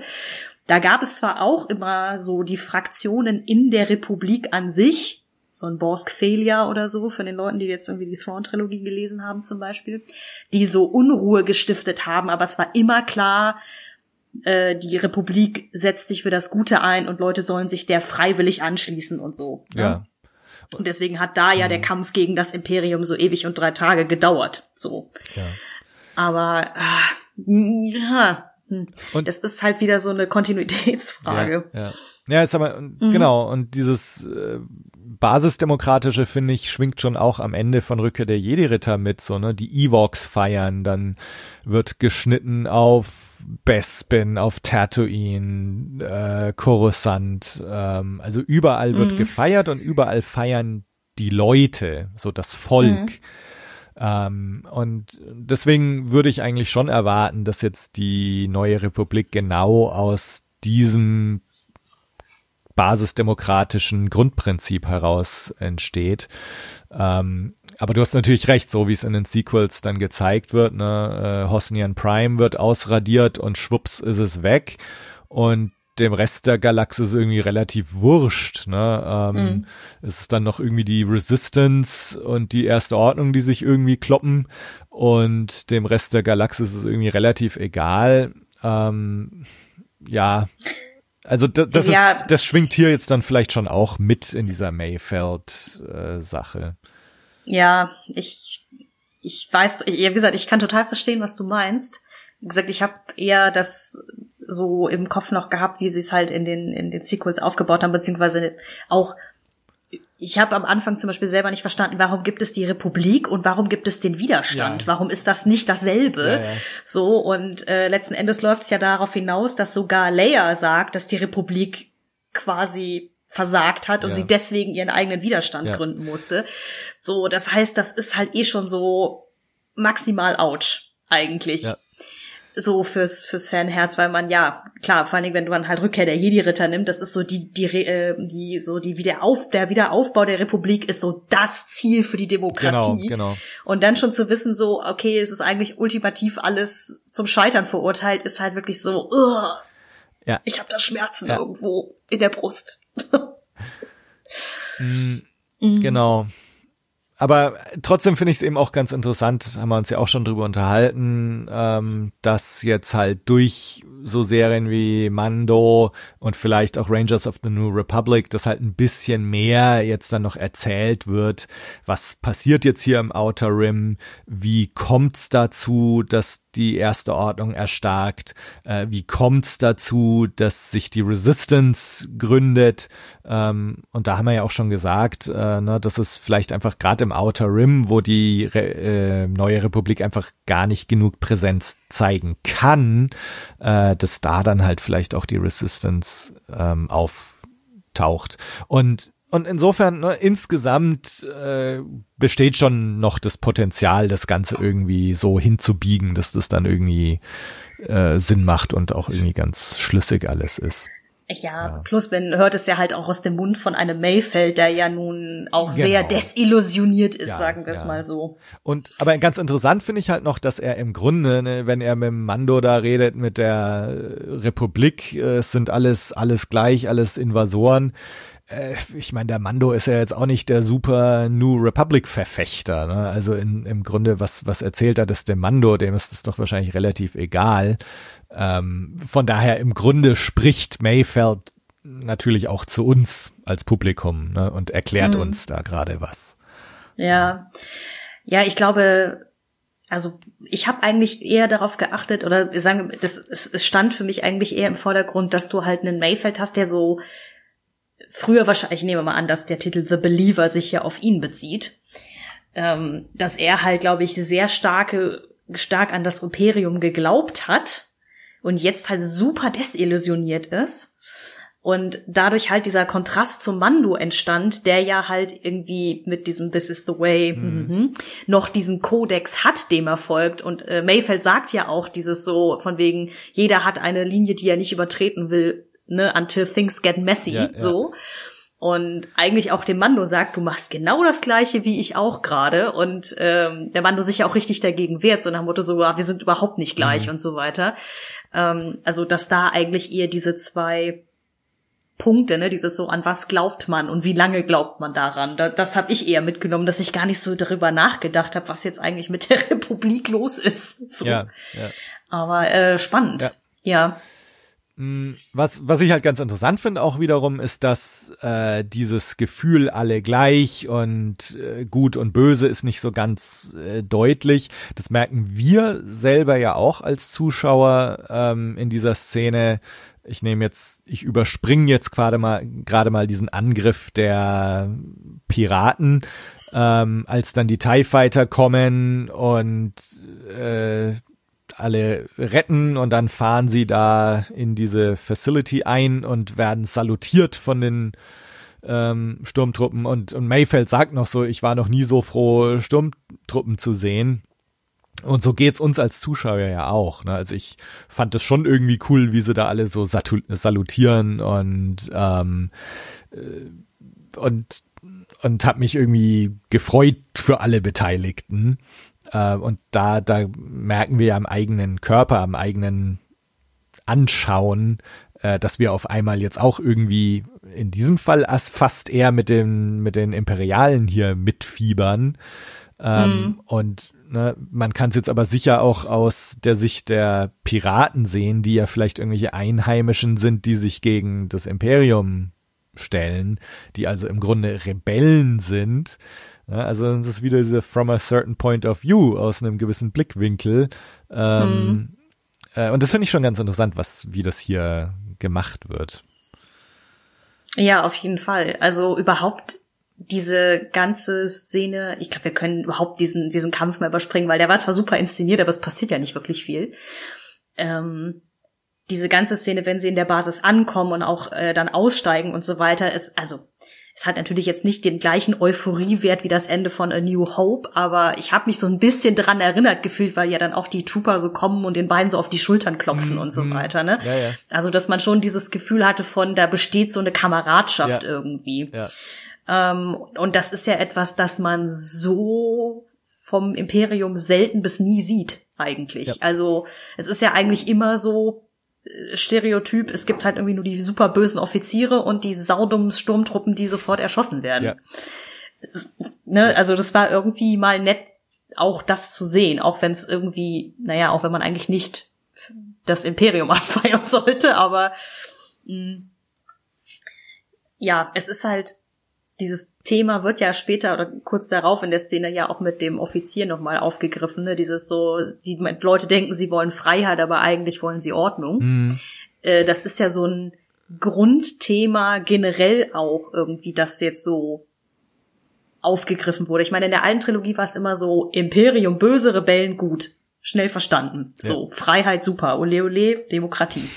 So, äh, habe ich auch nichts gegen, so, äh, stimmt ja auch, aber äh, diese mh, mm, ja, also ich meine, mit den Prequels wird ja schon irgendwie vorgestellt, ne, was den, ganzen Kampf, den Padme da ausführt, dieses so, ja, eigentlich wollen wir was Gutes erreichen mit Basisdemokratie, wir kommen ja aber einfach nicht vom Fleck, weil einfach jeder jedes Thema tot diskutiert, so. Ähm, und ja, das gibt bestimmt Probleme, also mangelnde Ordnung oder Sicherheit oder Stabilität. So, ne, und das finde ich halt so eine sehr äh, interessante so, so ein Zwiespalt irgendwie, den sie da wieder aufgreifen, wenn jetzt auch nur im Kleinen. Das hat jetzt für den Mando an sich nicht die riesen Auswirkung, aber das ist so ein Thema, das sich irgendwie schon immer da durchzieht, ja. durch diesen Konflikt Rebellen gegen Imperium. Und ähm, ja, weiß ich nicht, fand ich irgendwie gut, dass sie das da auch nochmal aufgegriffen ja. haben. Und Ordnung, ich meine, das Wort und auch wie er es betont, ähm, hm. äh, kann man natürlich auch nochmal als einen so einen kleinen Hint auf die Erstordnung dann sehen. Hm. Ähm, ist, denke ich, auch beabsichtigt. Ähm, ja. Aber ja, also das, das ist wirklich so ein Thema, wo ich sehr, sehr gespannt bin, wie das so in Mando und Rangers of the New Republic und so weiter thematisiert werden wird. Mhm. Ähm, oder, oder auch wenn jetzt Ahsoka auch nochmal in dieser Timeline auch spielt ähm, und Thrawn vielleicht sogar vorkommt und wer weiß, ob Thrawn auch irgendwie dann mit der ersten Ordnung noch zu tun hat. Ähm, also ja, mal sehen. Mhm. Ja. Mhm. Genau, also diese ja, Choreografie, äh, ich habe mich sehr so an Indiana Jones erinnert gefühlt, gefühlt diese ähm, in Jäger des verlorenen Schatzes, diese Lastwagenfahrt, äh, wo auch so der ein oder andere Nazi unter die Räder gerät, äh, mhm. beziehungsweise auch diese Klopperei auf dem Panzer in, im letzten Kreuzzug. Ähm, ja, das stimmt. Und aber ich fand's auch ganz toll choreografiert irgendwie. Genau. Aber ja, lass uns mal in der Basis bleiben. Also wir haben jetzt hier unser unsere Szene mit dem Gesichtsscan und so weiter und sie bekommen also tatsächlich irgendwie die Koordinaten von Moff Gideon, ähm, wo ich mir nicht ganz sicher bin, ob sie jetzt so eine Art äh, mobile Koordinaten bekommen, also wenn sich sein Kreuzer bewegt, dass sie trotzdem noch wissen, wo er ist, weil ansonsten müsste er sich ja jetzt oder dürfte er sich nicht mehr von der Stelle rühren, damit sie ihn tatsächlich auch finden. Mm, Aber ja, ist ja, weiß drum. Ähm, die, ja, die, das, das Worldbuilding ist da an der Stelle eh ein bisschen bröckelig, weil beim zweiten Mal gucken muss ich gestehen, dass ähm, also es wird ja relativ am Anfang der Folge, wenn sie auf Morak ankommen, sagt ja sogar Mayfeld noch, ja, er muss reingehen in die Basis. Er kann aber Cara Dune nicht mitnehmen, weil deren ähm, DNA-Scan äh, oder was auch immer scannen, ähm, sie als Mitglied der neuen Republik sofort ausweist. Ja. So. Das heißt ja, dass die Scanner an diesen Terminals irgendeine Art von Datenbank haben, auf die sie zurückgreifen. Ja. So. Das würde ja für mich heißen, dass eigentlich dieser ganze Plan nicht funktioniert, weil A müsste bekannt sein, dass der Mayfeld entweder verstorben oder missing in action oder sonst irgendwas ja. ist, wenn er sein Gesicht scannt. Und wenn der Mando dann sein Gesicht scannt, müsste auch nichts passieren, weil er gar nicht erst in der Datenbank auftaucht. So. Mhm. Also de dementsprechend an der Stelle große Suspension of Disbelief. So. Ja. Aber ähm, so, egal. Äh, weil das ist einfach so ein kleines Detail. Es geht einfach darum, wie kommen sie an diese Scheißkoordinaten ran oder Homing Beacon oder wie auch immer man das nennen mhm. will, ja.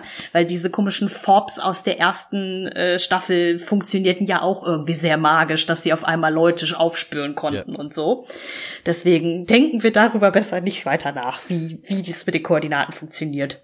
Also Ja, wir haben genau darüber bei Antenne Alderan auch gesprochen. Da hatte dann ein Hörer noch geschrieben, dass der Scan halt in erster Linie ähm, im, im Grunde greift der tatsächlich nur so die, die Datenbank der Republik oder der Rebellen oder so ab. Also wenn du als neues Republikmitglied oder als Rebell da erkannt wirst, dann gibt's einen Alarm.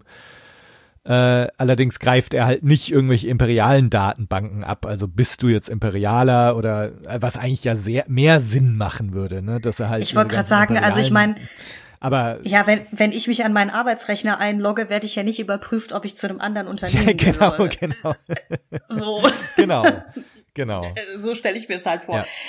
Äh, Aber, Aber, ja, ja. keine Ahnung, egal. Und, und das andere, ähm, was äh, Timo von Antenne Allerin auch gesagt hatte, wo er vielleicht auch recht behalten wird, mal sehen, ist, äh, das Imperium hat jetzt halt auch quasi ein Foto oder das eingescannte Gesicht vom Mando, ähm, was Ah, ja, vielleicht stimmt. auch irgendwann mal noch eine Rolle spielt.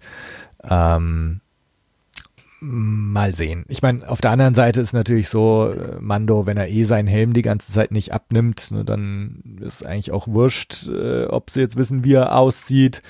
Äh, aber er macht sich halt vielleicht auch erpressbar, ne, dass also jemand weiß, wie er aussieht, Hm. Wobei er jetzt auch, äh, auch da wieder, muss man sagen, sein, seinen Helm abnehmen, äh, nimmt ja auch zu. Ne? Also, also, Ähm, mal sehen. Ja, ich wollte gerade sagen, ich habe auch, wie gesagt, die rein technischen Aspekte mit diesem Terminal waren mir auch dann am Ende egal, weil einfach Ja. darum geht's, glaube ich, in der Szene auch überhaupt nicht, sondern es soll einfach nur zeigen, was er bereit ist zu tun, um dieses Kind zu finden, also um Grogu zu Ja, finden. ja. So. Und das heißt halt eben auch gegen eigentlich seinen total eisernen This is the way Ehrenkodex da zu verstoßen. So. Und halt auch nicht nur von einer Person, sondern gleich von der ganzen imperialen Basis, während ihn halt äh, der gruseligste imperiale Offizier der Weltgeschichte beobachtet. So, ähm, und wie gesagt, ich, ich sag's gerne nochmal, ich finde es fantastisch, wie Pedro Pascal einfach es schafft, in diesen paar Szenen permanent so auszusehen, als wäre ihm alles mega unangenehm. Oh ja, oh ja. So, also dass du richtig in seinem Gesicht sehen kannst, wie absolut unwohl er sich Ja. fühlt. Also wirklich dieses, oh, ne, also überhaupt diese ganze Szene von wegen, ja, ja, er hat, äh, also wenn Mayfeld ja dann einschreitet und äh, sagt so, ja, nee, er kann nicht so gut hören, sie müsste ein bisschen lauter reden und so, Ja. äh, um seine, seine, ja, Awkwardness zu überspielen, fand ich auch mega gut gemacht. Also insofern, e egal, scheiß auf das Terminal, wirklich. Ja, ja. Nee, genau. Ähm, also äh, du hast jetzt äh, schon den, den Imperialen erwähnt. Also wir haben hier Valen Hess, ähm, der ja wirklich ein phänomenaler Fiesling ist. ähm, also ich finde den richtig, richtig geil, äh, wie Mhm. fies und schmierig und äh, er so rüberkommt. Ähm, ich hätte ihn jetzt nicht als solchen erkannt, äh, aber nachgelesen habe ich's, äh, also dass der Schauspieler Richard Brake den Night King in Game of Thrones gespielt hat in Staffeln 4 und 5. Ähm, insofern krass, hat okay. er schon Fiesling-Erfahrung Mhm. ähm, und hat vielleicht auch Erfahrung, so eine böse Aura, böse Präsenz irgendwie auszustrahlen. Und also ich fand den fantastisch, ähm, wie er. Ja, also Absolut. Also alleine schon, wenn die, also ich meine, zu ganz zu Beginn dieser ganzen Szene, wenn es ums Terminal geht, geht ja Mayfeld zuerst in diese Offiziersmesse rein und dann dieser Blick, der, der er ihm zuwirft, Ja. also Valen Hess jetzt, ne? Ich glaube, ich wäre schon rückwärts rausgegangen, auch wenn ich den nicht kennen würde. das war, also, dass man wirklich das Gefühl hatte, boah, das ist wirklich unangenehm, von dem beobachtet ja, zu werden. ja. Ja, und, und, Also, und dann der Mando, als er dann vor ihm steht, ne? Also, Mhm. und dann hat er, hat Din noch seinen Helm abgenommen und wirkt einfach so verloren. Also, Mhm. ist irgendwie wie so ein Fünfjähriger vorm Nikolaus. Ähm, und schönes Bild. Also das ist wirklich äh, ziemlich geil. Ja. Und, und auch wirklich, also so dieses, ne, der Mando hat jetzt seine Rüstung nicht an, er hat seinen Helm nicht auf und wirkt halt so verletzlich und angreifbar und unsicher. Ähm, das ist schon sehr geil gemacht, mhm. inszeniert, gespielt. Ähm, genau, ja. Ähm, dann haben wir halt äh, hier, wir haben es ja auch schon angeteasert, ähm, den großen Monolog von, von Valen Hess. Ähm, auch wieder dieses Thema, ne, Freiheit versus Ordnung, ähm, das Thema Opfer bringen für das Imperium oder, oder wie viel Opfer bringt man für Ordnung. Ähm, und aber auch gleichzeitig so dieses über Leichen gehen des Imperiums, mhm. äh, wo dann doch wieder relativ klar ist, wer sind hier eigentlich die Bösen. Äh, ja. Und ähm, ja. Ja, also seine, die, also die Stimme von Richard Brake, beziehungsweise dann als Figur Valen Hess, passt aber auch wie Arsch auf Eimer, ne? Also, ja. weil er, also ich, sein, ich war von seiner Stimme total, äh, total fasziniert. Also nicht nur, dass er halt so super schleimig, eklig den halt gespielt hat, ne, sondern er hat halt auch diese, das richtige Timbre irgendwie ja. dafür, dass das Ganze dabei auch noch so super bedrohlich wird da irgendwie. Und ähm, diese ganze Unterhaltung auch zwischen ihm und Mayfeld dann über die Operation Cinder war halt so düster dadurch. Also apropos, da, ne, sehr cool, dass sie die Operation Cinder da noch mal erwähnt haben, aber ja ähm, das war so, boah, ist das jetzt unangenehm. Und ich fühlte mich eigentlich genau so, wie der Mann wo ausgesehen hat in dieser Szene, ne? der ja so völlig so verkniffen immer so von links nach rechts guckt, so dieses so, oh Gott, könnte das jetzt hier bitte aufhören? Ich, oh. Ja, dieses, dieses leichte Kopfschütteln, so, nein, nein, hör auf zu reden. Ja, ja, das war schön. Ja. Mhm. Ich fand's ganz cool, also wer das auf Englisch angeschaut hat, ähm, der Valen Hess spricht ja eher mit einem amerikanischen Akzent.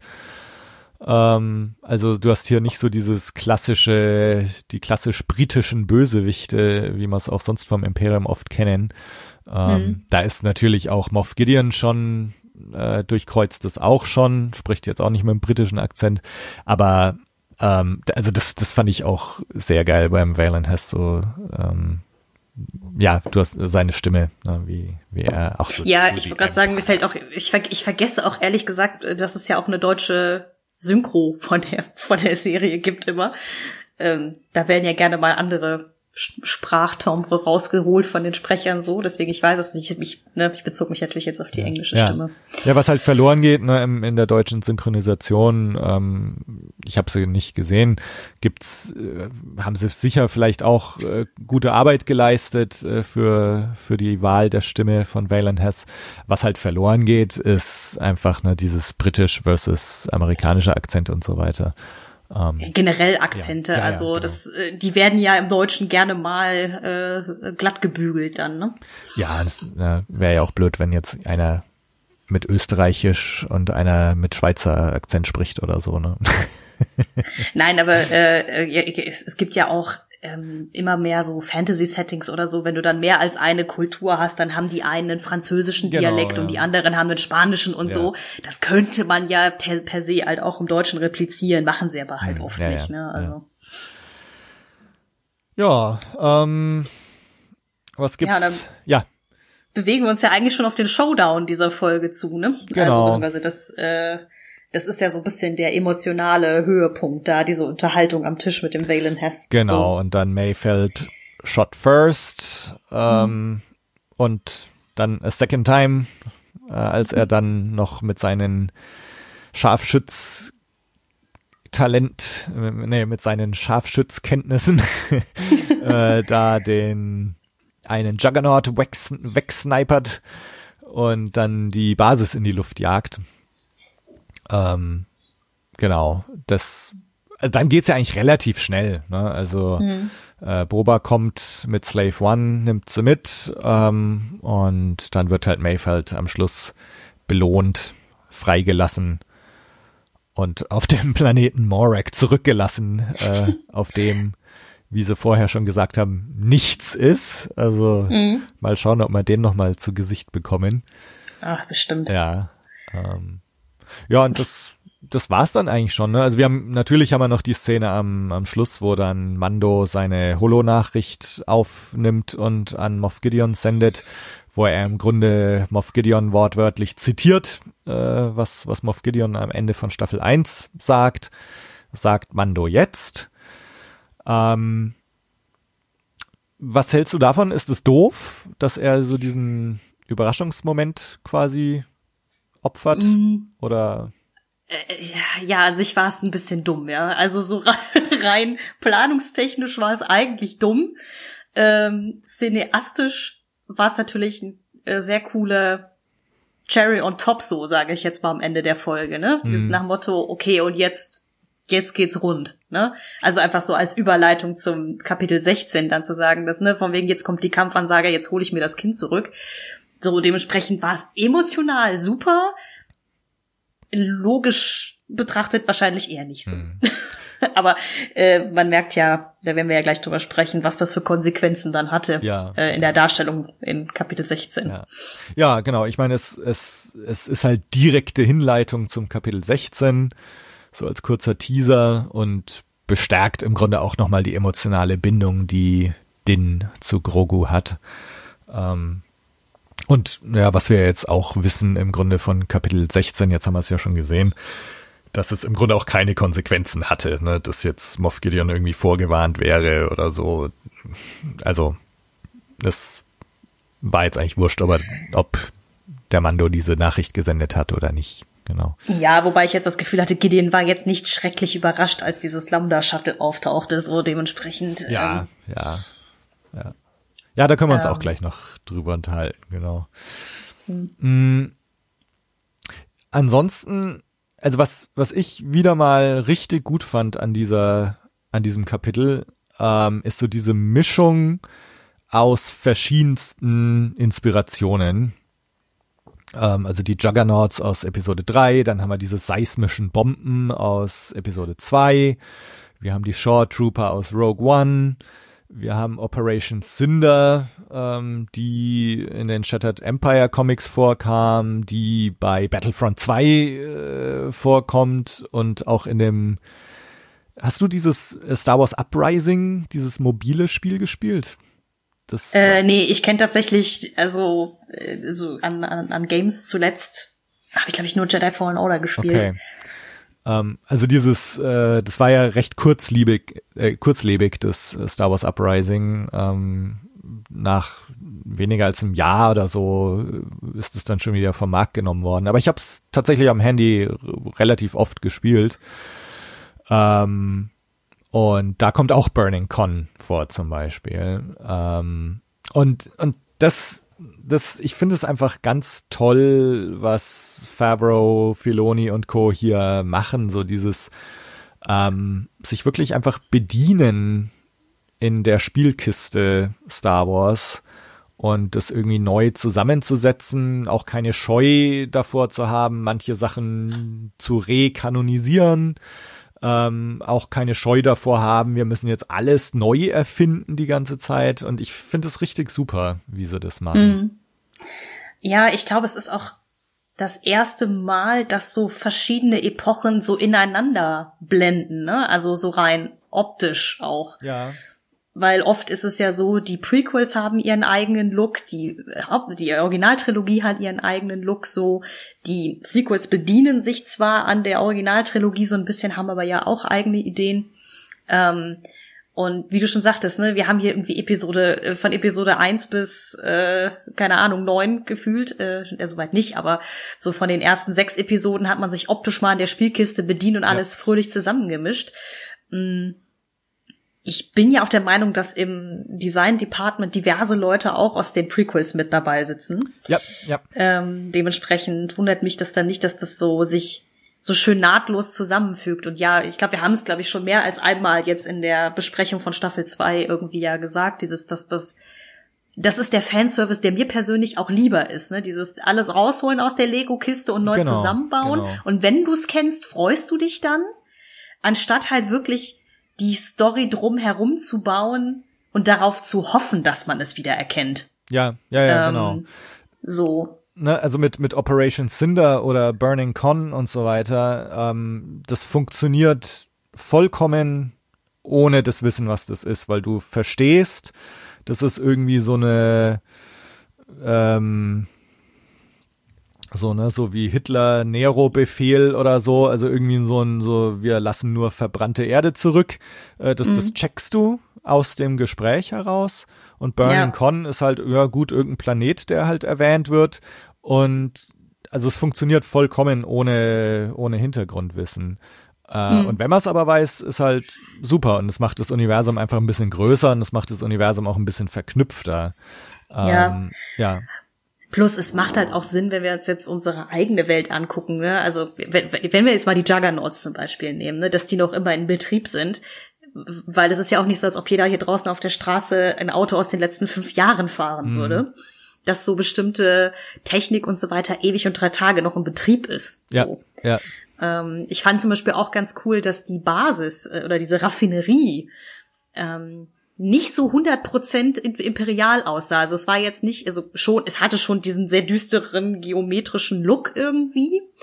Aber es war ja jetzt nicht dieses mit diesen typischen beleuchteten Wandpaneelen, was man so kennt, ne? Also oder mit diesen leicht dreieckigen Korridoren. Ja, ja, ja. Ähm, so, das äh, hatte es jetzt hier nicht. Ich hatte ohnehin den Eindruck, dass sie das wahrscheinlich, also muss, müsste ich mal nachlesen, das habe ich nicht getan gestern, aber ähm, die, die ganze Location fühlte sich ohnehin sehr real an, als ob sie da wirklich einfach so einen alten Bunker genommen haben, in dem sie dann gefilmt haben. Ja.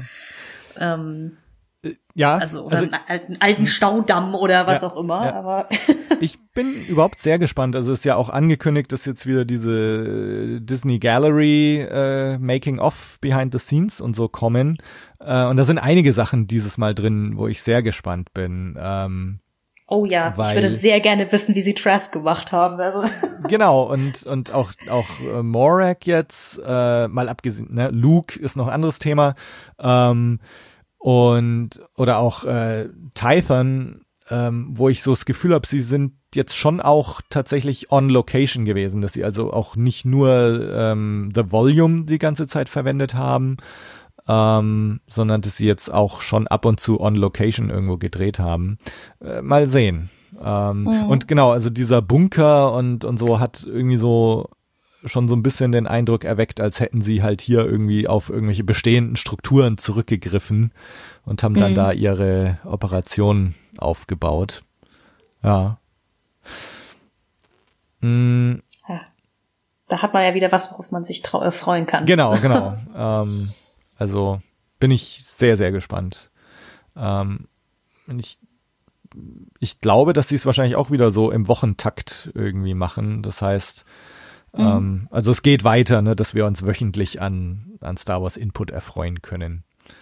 ja. Sehr gut. Genau. So, und jetzt kommen wir hier zum großen Finale, äh, Kapitel 16. Abschluss der zweiten Staffel von Mandalorian. Ähm, wieder von John Favreau geschrieben und Peyton Reed, der diese Spinnenfolge äh, zu verantworten hat, ähm, kehrt als Regisseur zurück. Peyton Reed, der die Ant-Man-Filme zum Beispiel gemacht hat. Ähm, genau, ein würdiges Finale. Was würdest du sagen? Äh, ich war vollkommen, vollkommen hin und weg am Ende der Folge. Also ich, also erstmal habe ich gedacht, wow, wie kann man so schlecht darin sein, ein Staffelfinale äh, vorherzusehen? Weil ich glaube, alles passiert ist, was ich dachte, was nicht passieren würde. Ah. Oder fast so. Ne, von irgendwie Grogu wird irgendwie entführt, stirbt, keine Ahnung was, über wer der ominöse Jedi ist, der auftaucht oder ob er auftaucht. Ich ja. war ja eher der Meinung, dass, er, dass es keinen gibt. Mhm. Ähm, keine Ahnung, ich war am Ende der Folge, also bis zu, also noch vor der Post-Credit-Szene in dem Fall, äh, ich, ich war völlig in einem anderen Orbit im Kopf. also, ich, ich, ich war, ich weiß nicht, wann genau, also doch, es gab so einen Moment, wo es dann wirklich komplett überbordend ist, aber es war von Anfang bis Ende eigentlich nur fantastische Folge. Erstmal so vom reinen Gefühl her. Mhm. Ähm, ich weiß nicht, wie es bei dir war. Ja, also Aber- ich ähm, war voll dabei, ähm, war, mh, also ich fand es auch wirklich spannend, ne, weil du, man erwartet ja inzwischen eigentlich schon so halb, dass irgendjemand stirbt in so einem Staffelfinale, dass irgendwas Schlimmes passiert. Und insofern war ich die ganze Zeit so total angespannt am Mitfiebern und ähm, ja gut, dann gibt's halt einen absoluten Kinnladen-Moment äh, gegen Ende, ne? Äh, und dann die Post-Credit-Szene halt auch nochmal. Ähm, also ja, ich fand's ein fantastisches Staffelfinale. Äh, gibt schon ein paar Sachen, die das vielleicht ein bisschen trüben, so jetzt, wenn man es sich nochmal angeschaut hat. Aber lass uns drüber diskutieren. Ähm, Mhm. Genau. Ja. Ähm, ich ich fand es ganz interessant, äh, um jetzt auch das Ganze wieder von vorne aufzurollen. Ähm, wir haben mit dieser ganzen Pershing-Entführungsszene ähm, mit den zwei Piloten, haben wir, glaube ich, jetzt zum ersten Mal im Star Wars-Universum selbst bestätigt bekommen, dass da Millionen Leute an Bord der zwei Todessterne gestorben sind. Ähm, das war ja bisher immer so ein Ding, was eher so bei Kevin Smith oder so mal diskutiert wurde, ne, dass da die ganzen Handwerker und so am Todesstern auch gestorben sind. Ähm, jetzt haben wir es mal in Universe auch bestätigt bekommen. Das fand ich irgendwie ganz interessant. Ähm, und ja, ansonsten, ich weiß nicht, zu diesem Einstieg ähm, ist wieder so ein Cold Start. Ähm, startet einfach mit der Verfolgungsjagd von dem Shuttle von Pershing, wo ich mir jetzt auch nicht ganz sicher bin, woher jetzt, woher sie jetzt wissen, wo er ist. Aber gut, auch wieder so ein Detail, was vielleicht nicht so wichtig ist. Ähm, und ja, dann. Habe ich zum Beispiel gar nicht drüber nachgedacht. Das war einfach nur so, ja, okay, sie haben den halt. Ja, ja. so. Ähm, ich glaube, es liegt aber auch daran, dass ich den ich weiß nicht, was es an dem Dr. Pershing ist, weil so wahnsinnig interessant ist er eigentlich gar nicht, aber ich finde den ganzen Look von dieser Figur einfach mega, mega interessant. Mit seinen komischen Sonnen, mit seiner Sonnenbrille oder was er da hat und Ja, halt diesen, diesen, ich weiß es, äh, deswegen ist, ich war völlig abgelenkt. Und ja, dieser Moment, von dem du beschrieben hast, vor allen Dingen mit dem Piloten, der den Pershing ja dann so ein bisschen als äh, hier äh, menschlichen Schild benutzt. Ähm, und sein unter, also der Pilot und Cara Dune, die sich ja dann mehr oder weniger darüber unterhalten, das war schon so sehr intensiv irgendwie so als als als Dialog, dass wie gesagt alles andere war dann nebensächlich. Und es, sag mal, diese, dieses, ähm, also Cara Dune bekommt da halt nochmal so ein bisschen ihre, ne, also, äh, also man, man merkt nach wie vor halt dieses ganze Alderan-Thema und so, das ne, ist schon tief in ihr verwurzelt. Ähm, und ja, und äh, gleichzeitig ähm, finde ich es nochmal ganz interessant, diese Sache mit den, mit den Todesopfern auf dem Todesstern und ähm, die Rebellion sind Terroristen und dann rastet Kara ja aus und erschießt ihn. Ähm, das ist schon nochmal so eine Fortführung dieser ganzen Mayfeld-Thematik, die wir jetzt auch gerade schon besprochen hatten, ne? Oder, oder auch vielleicht von Rogue One, dieses, dass, dass wir halt ähm, Saw Gerrera als den Terroristen haben oder beziehungsweise dass einfach aus Sicht des Imperiums alles, was die Rebellion macht, halt äh, terroristische Akte sind. Ähm, Also insofern fand ich dieses diese kurze Szene noch mal so eine ganz nette Fortführung von so paar Themen aus der vorhergehenden Folge. Wie gesagt, wenn sie das bei Endor noch ein bisschen ausbreiten in der TV-Serie, dann bin ich voll an Bord, auf jeden Fall. Mm, Genau. Mm, Ja, Ja, aber sie sammeln dann ja. dieses, dieses Shuttle mit Herrn Pershing ein, ja, und dann geht's eigentlich auch schon direkt weiter zum nächsten Pitstop, ne? Genau, ein, ein Planet, der nicht weiter bekannt oder genannt ist, mit irgendwelchen Raffinerien. Oder kleinen- AKWs. Ja, Ich genau. dachte so, so hm, okay. Äh, Äh. Und eine kleine Kantina davor. Und siehe da, wir treffen Bo-Katan wieder mit Sidekick, äh, wie heißt sie jetzt? Ähm, irgendwas. Ach, ihr- Cosca ihr Na- Reeves, genau. Gut, dass du es aufgeschrieben hast. Ihren Namen vergesse ich nämlich ständig. Und ja, ich meine, ich weiß gar nicht, ob er so. Sie sagt, sie stellt sich mal als solche vor, glaube ich. Ansonsten wird der Name jetzt glaube ich, nicht irgendwie groß erwähnt. Und der dritte Sidekick oder zweite Sidekick ist irgendwie verloren gegangen, ähm, den wir noch aus Staff, äh, aus Kapitel, was, wo sind sie jetzt aufgetaucht? Kapitel Elf, elf war es, glaube ich, ja. Ja, also der ist irgendwie zwischen Kapitel 11 und 16 abhanden gekommen. Hm. Es gibt noch mal ein, naja, es wäre vielleicht dann auch zu viel gewesen, ne? Dann, dann hätten wir äh, Mando, Boba und noch einen zusätzlichen Mandalorianer. Vielleicht haben sie sich deswegen entschieden, äh, zwei reichen. Hm. Und du hast natürlich den Effekt, dass wir dann danach so ein äh, weibliches Team dann haben, ne? mit Bo-Katan, Koska, äh, Fennec Shand und äh, Cara Dune. Cara. Ähm, da, das wäre natürlich vielleicht auch getrübt worden, wenn da jetzt noch ein Mann dabei gewesen wäre. Ja, wobei dafür haben sie es ja, also ich fand die Szene an sich ganz geil, aber das ist, ehrlich gesagt, habe ich nicht so darauf geachtet, dass das jetzt so der Female Empowerment Moment sein soll. Es, es, passiert halt einfach so. Ne? Ja, ja. Man denkt jetzt tatsächlich gar nicht so groß drüber nach, ja. Ja. Hm. Aber wie sind denn deine Gefühle zu dieser mandalorianischen Wiedervereinigung? Ähm, also, ich meine, mich wundert's jetzt nicht, also dass irgendwie Bo Katan nochmal auftaucht und dass es ihr ja um Moff Gideon und den Darksaber geht, war ja klar. Also insofern, ich habe im Grunde auch erwartet, dass sie zurückkehrt fürs Staffelfinale äh, oder zurückkehrt für eine Konfrontation mit Moff Gideon. Ähm, und die war jetzt halt Finale Staffel 2. Also mich hätte es jetzt auch nicht gewundert, wenn, wenn sich das noch vielleicht bis zum Staffelfinale von Staffel 3 oder so hingezogen hätte. Äh, jetzt war es halt jetzt schon. Mm, also insofern, ja. Mich hat so ein bisschen gestört. Ich fand, dass Katie Sackhoffs Schauspielkunst nicht so ganz doll war. Es gibt so ein paar Szenen, also wo sie, wo sie da so Einhalt gebietet, als sich Koska und Boba kloppen, äh, wo sie mit zwei Fingern irgendwie so für Ruhe sorgt. Das finde ich irgendwie ein bisschen strange. Da gab es so ein paar Szenen, wo ich sie ein bisschen komisch fand. Ähm, aber ansonsten. Ja, das, das ist, sollte so ein bisschen so ehrwürdig äh, aussehen irgendwie, ne? Ja, ja, ja. Dieses so, ja. äh, haltet ein, ihr Schergen. das passt aber nicht so richtig zu, zu ihr als äh, Charakter, beziehungsweise vielleicht auch nicht zu Katie Sackhoff als Schauspielerin mhm. so. Ja. Ähm, was ich persönlich aber sehr interessant finde, wenn es um Bo Katan geht, aber das können wir, glaube ich, gegen beim Finale noch besser besprechen. Mhm. Mhm. Aber äh, ja, da habe ich auch ja. noch ein, zwei Gedanken äh, für, für das habe ich dir schon gedacht.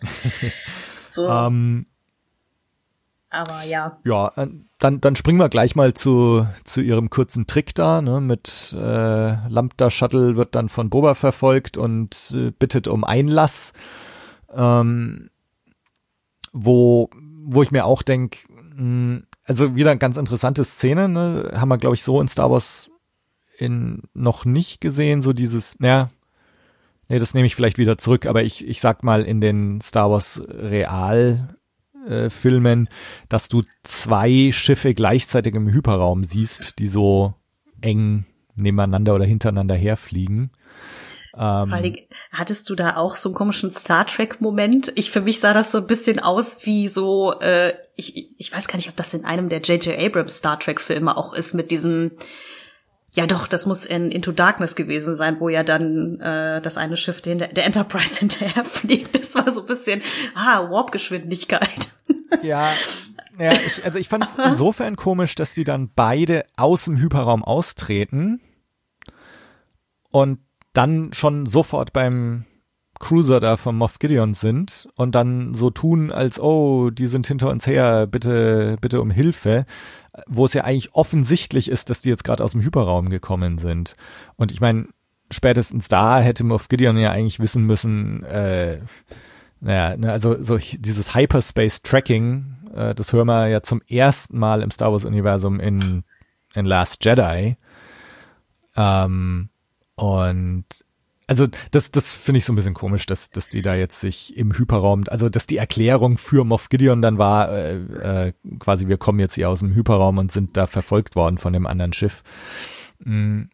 Ja, Wobei, ja, das war so ein bisschen Abzweigung genommen, Ja. äh, eine Abkürzung genommen, um das zu erklären, ne? Ja. Weil was der Hyperraum ist und wie er funktioniert, ja mittlerweile sehr inkonsistent Ja, ist irgendwie. Also mittlerweile kann man ja offensichtlich auch aus der Planetenatmosphäre in den Hyperraum springen, Mhm. was mal mega sinnlos ist, weil du eigentlich dabei instantly verbrennen müsstest.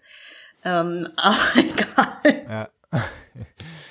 Genau, nee, aber ansonsten, pff, ja, viel mehr habe ich jetzt auch nicht dabei gedacht. Ich finde, ich, ja, ich finde sowieso dieses ganze m, Manöver mit dem Lambda-Shuttle ist so ein bisschen für mich der Schwachpunkt an der Folge, ähm, weil wir ja eben auch schon drüber gesprochen haben, was, was der Gedanke war zu dieser Holo-Nachricht vom Mando so. ja, Ähm, weil wenn ich Moff Gideon wäre und ich deute auch den Gesichtsausdruck äh, von Giancarlo Esposito so, äh, der weiß ja in dem Moment, in dem die aus dem Hyperraum kommen, weiß der, dass das quasi ein Trick ist. Ja, Also, äh, weil da müsste er schon sehr, sehr, sehr doof sein als ISB-Agent irgendwie, um nicht zu schnallen, dass das irgendwie eine Farce ist, die da gerade passiert.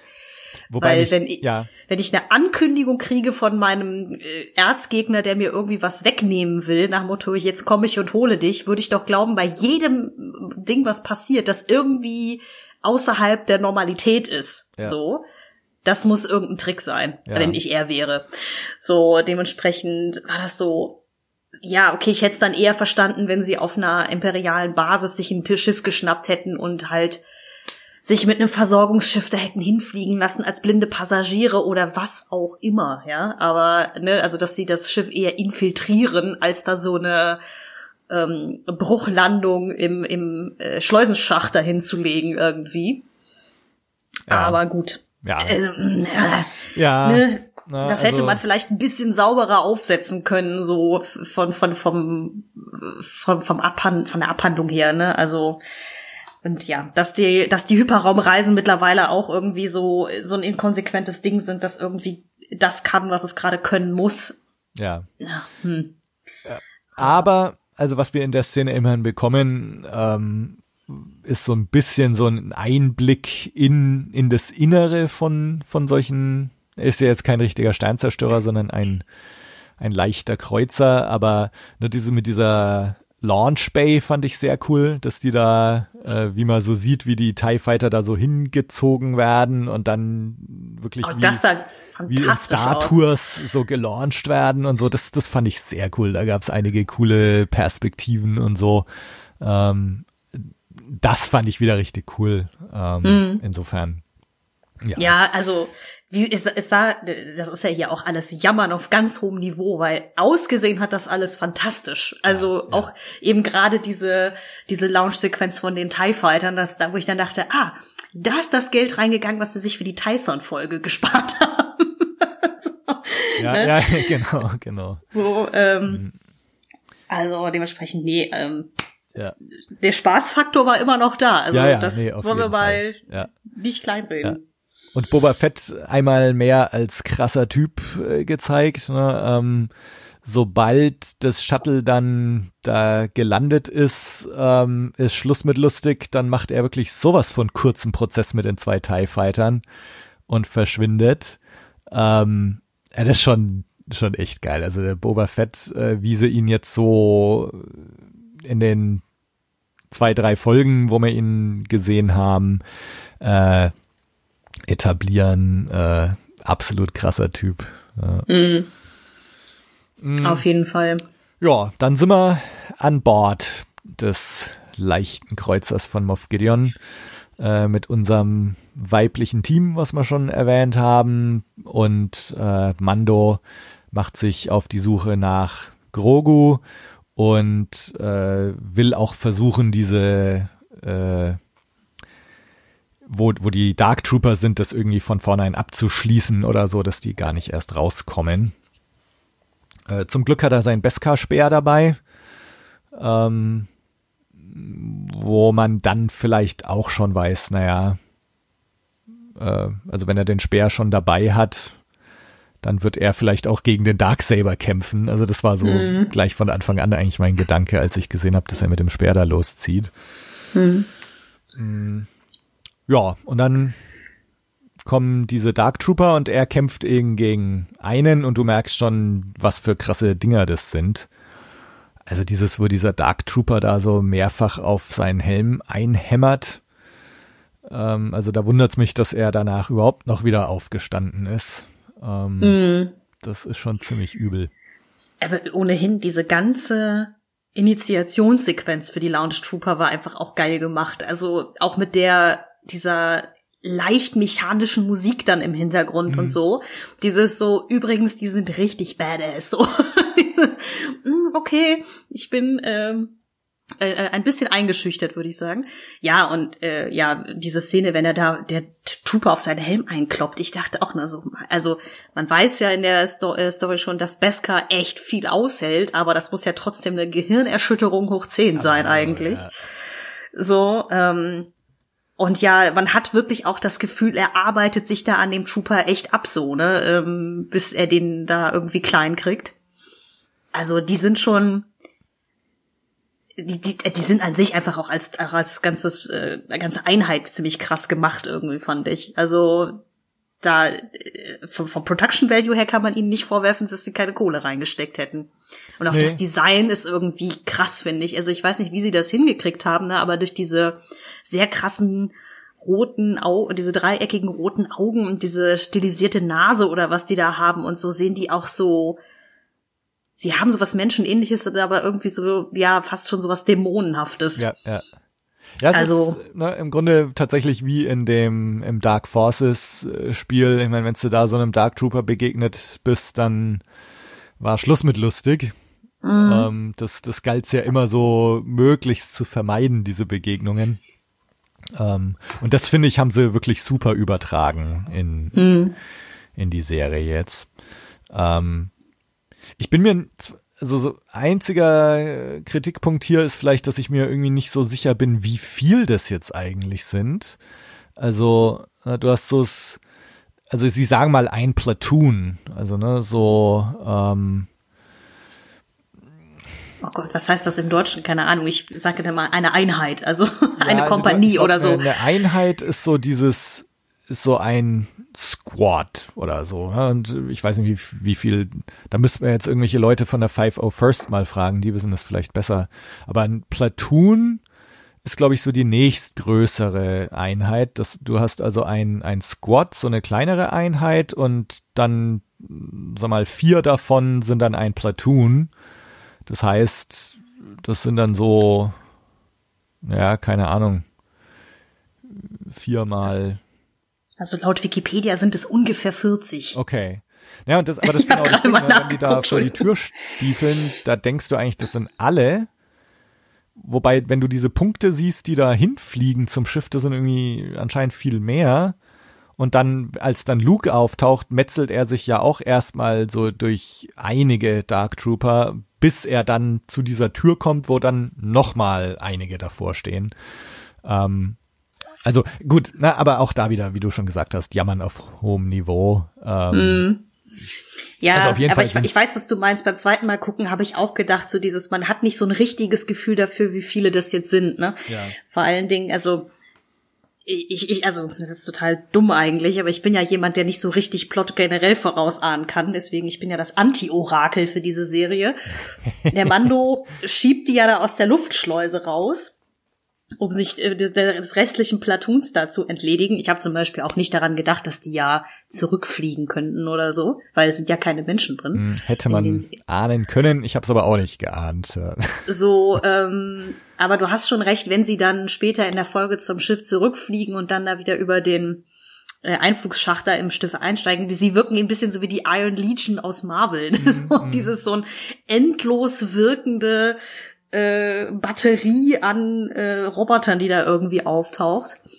Mm, ja, aber das ist, also die, die, die, dass das eine Übermacht ist, verglichen mit dem, was dann später in der Folge auf der Brücke abgeht. Dafür hätten sie, glaube ich, auch nur 20 von denen gebraucht eigentlich, ja, aber ja, ja.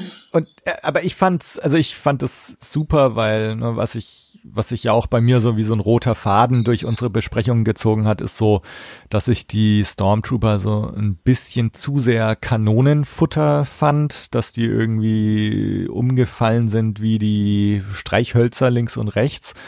Ähm, und dass jetzt endlich mal wirklich Gegner auf Imperiums-Seite kommen, die ja wirklich furchteinflößend sind und wo du wirklich endlich mal das Gefühl hast, es steht wirklich was auf dem Spiel.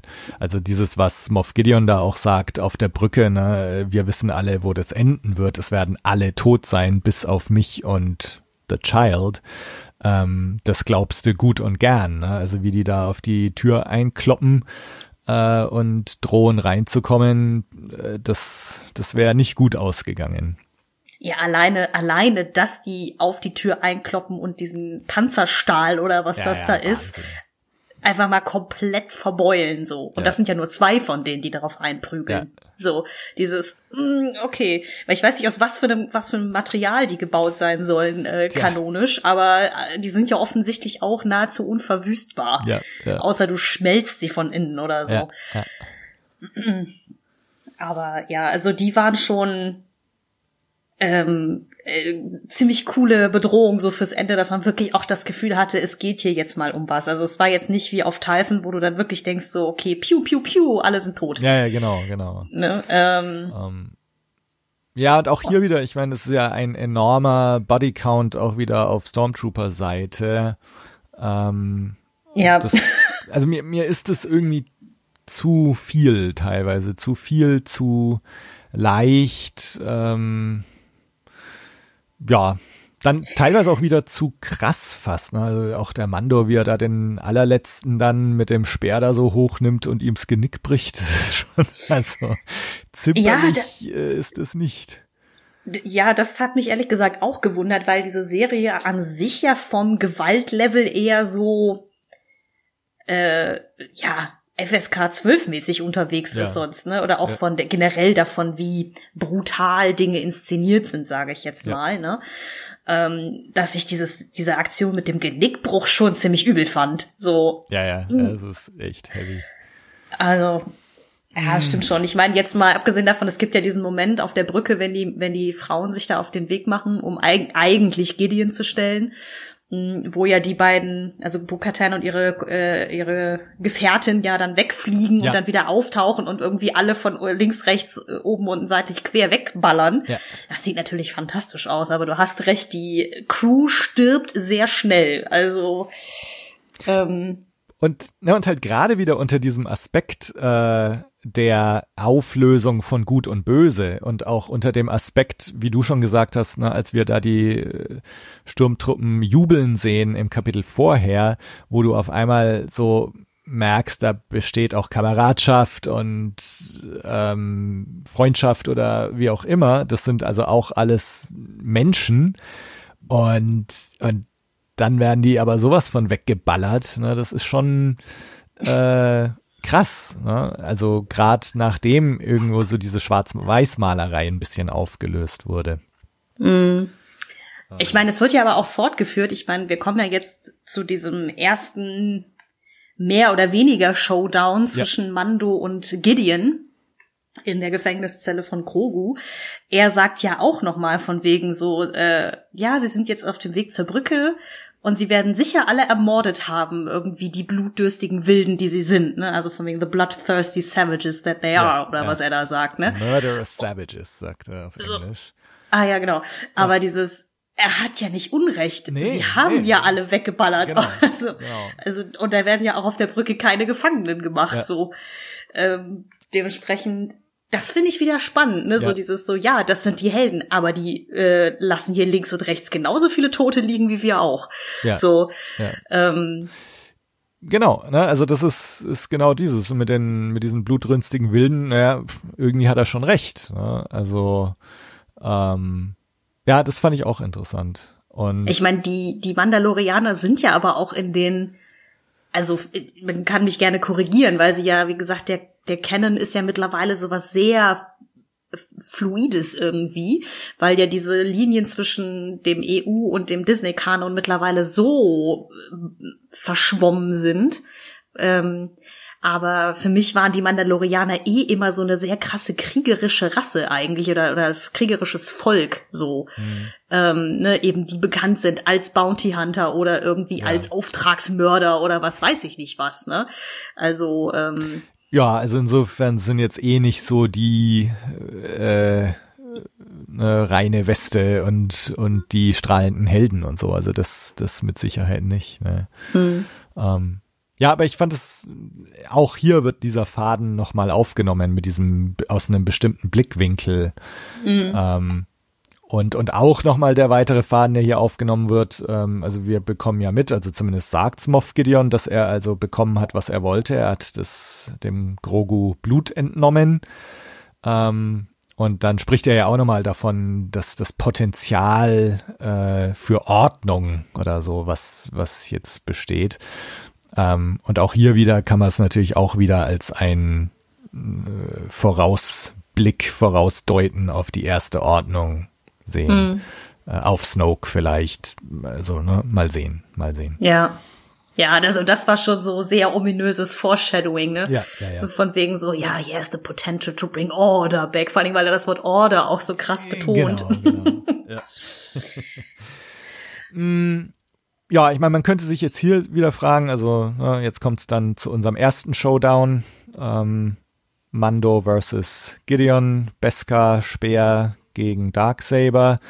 Ähm, man könnte sich hier jetzt schon fragen, warum setzt Grogu hier jetzt die Macht nicht ein? Ne? Aber auch da wieder trotzdem cooler Kampf, coole Szene. Äh, lassen wir mal. Grogu wirkt natürlich, muss man auch sagen, nachher, als er dann auf der Brücke ist, sehr erschöpft. Ne? Also so wirklich am Ende seiner Kräfte. Also vielleicht hat er einfach auch gerade keine Kraft, da die Macht irgendwie einzusetzen. Ja, ich gehe jetzt auch mal davon aus, dass die dem auch ganz gut Blut abgezapft haben. Also das ist wahrscheinlich dieses typische, äh, nach der Blutspende ist man ein bisschen müde. Ja, genau, so. genau. Abgesehen davon, dass ich einfach immer noch diese Handschellen unfassbar knuffig finde. Ja. Die kleinsten Handschellen der Welt. Ja. Aber, ähm, aber wie fandest du den Kampf zwischen Gideon und Mando?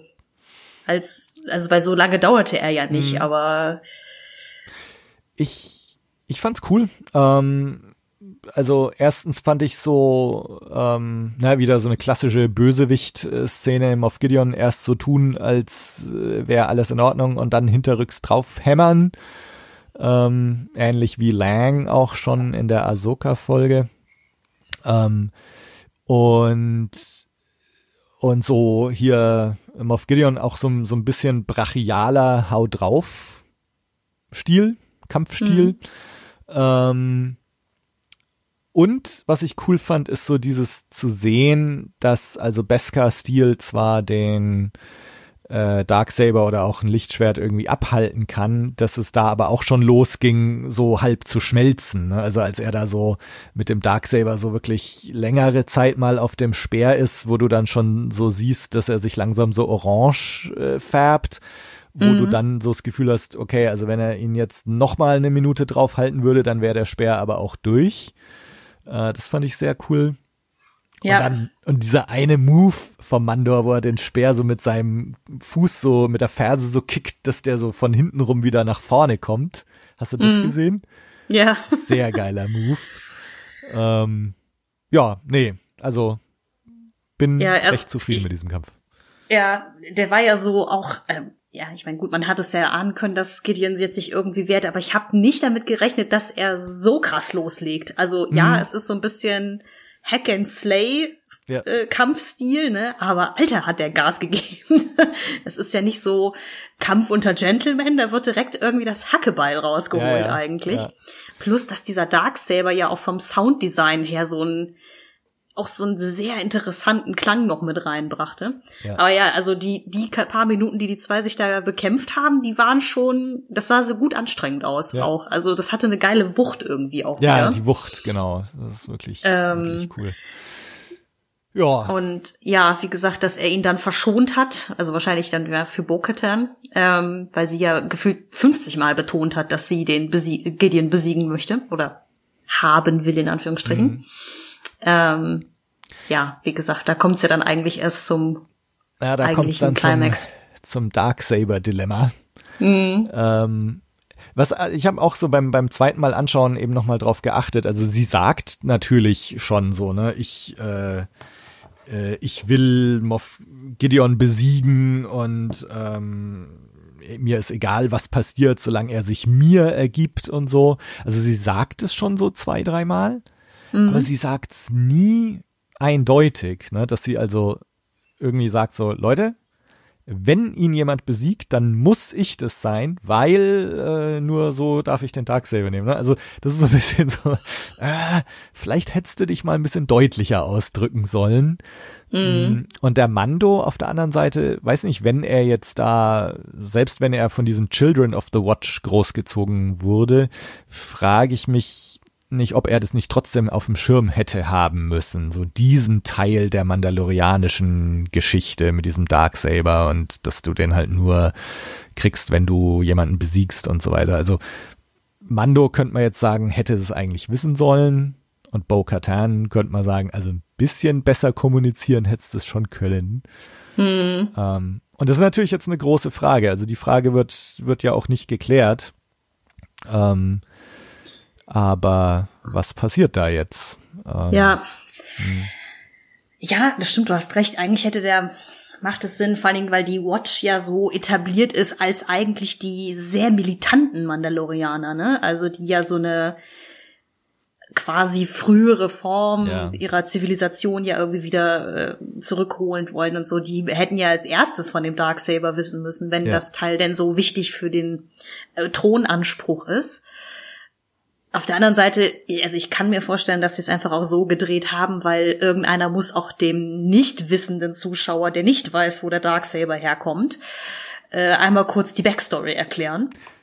Ja, ne, und, und ja, klar. Ja, ich glaube, wenn sie es vorher gemacht hätten, also wenn es eine Szene gegeben hätte in der Folge, dass Bo-Katan das vorher schon erzählt, weil ich gebe dir recht, sie hätte das eindeutiger kommunizieren können. Aber wenn sie es, glaube ich, dahin gepackt hätten, hätten sie so ein bisschen ähm, das Pacing verloren in der Folge. Ja, kann ja, ich mir und, vorstellen. Ja, ja. Und es wäre halt dieses Dilemma am Schluss nicht entstanden. Und das ist ja jetzt schon ein extrem wichtiger Plotpoint irgendwie, dass jetzt irgendwo so diese Frage dann in Staffel 3 wahrscheinlich auch reingeht, okay, so was macht man jetzt eigentlich, ne? Mhm. Ähm, also wird jetzt, was man sich ja schon vorstellen könnte, ist, dass jetzt Bo Katan und der Mando auf einmal zu Gegnern werden. Ne? Also dass, ja. dass sie ihn töten will, weil sie muss. Ne? Und er halt da keinen Bock drauf hat. Ja. Ähm, und sag mal, diese Entwicklung, das, das kann natürlich jetzt nur so, konnte nur so passieren, dass ihm das eben nicht bewusst war. Und von daher macht schon Sinn, dass es jetzt so geschrieben ja. war, wie es geschrieben war. Man könnte sich darüber unterhalten, dass ähm, generell die Serie äh, dann doch das ein oder andere Mal sich auf ihre Plot-Convenience verlässt, mhm. so. Also das ist so ganz generell der Schwachpunkt, den ich da sehe, dass da einfach manchmal so, ähm, jetzt fällt mir das deutsche Wort auch schon wieder nicht ein, aber ähm, Contrivances so, ne? also so, dass so Dinge ja. auf eine ganz bestimmte Art passieren müssen, damit die Handlung irgendwie weitergeht, mhm. aber nicht unbedingt, weil sie so Sinn machen. Ja. Ähm, das passiert in der Serie generell des Öfteren mal. Siehe die Sache mit dem Terminal im Kapitel 15. Ja, ja, genau.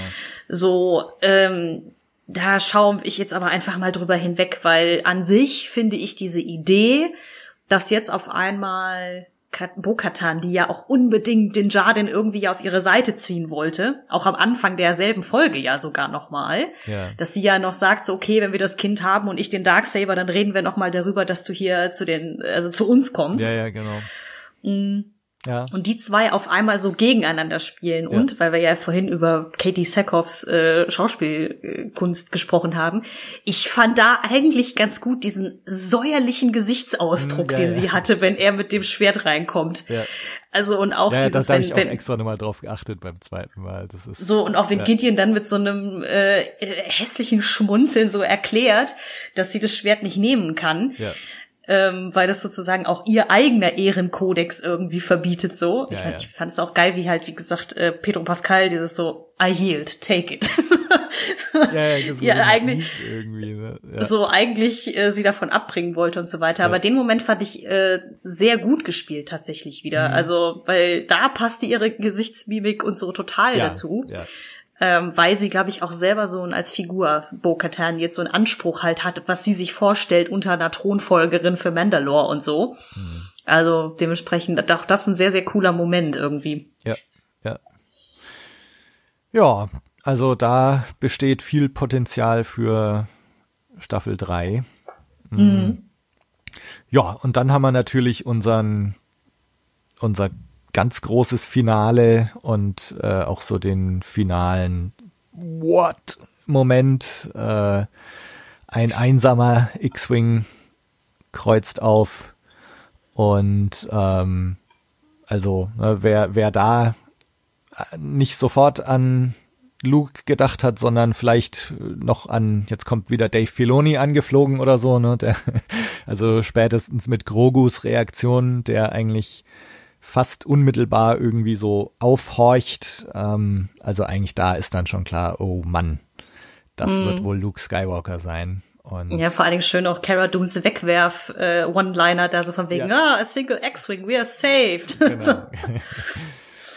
ähm, ja. Das ist auch der, der, der Moment gewesen in der Folge. Ich meine, ich war sowieso schon irgendwie sehr dabei, weil ich das Finale an sich sowieso, also insgesamt sowieso schon gut fand. Aber der Moment, wo der X-Wing hinten vorbeifliegt, war so, oh mein Gott, sie machen es nicht wirklich, oder? Weil das ja. war ja das, wo, wo, ich geschworen hätte, dass sie die Finger von lassen. Ich, ich glaube, ich habe das sogar in unserer ja. letzten Aufnahme sogar noch gesagt, dass ich nicht glaube, dass sie Luke nochmal ja. anfassen als Figur.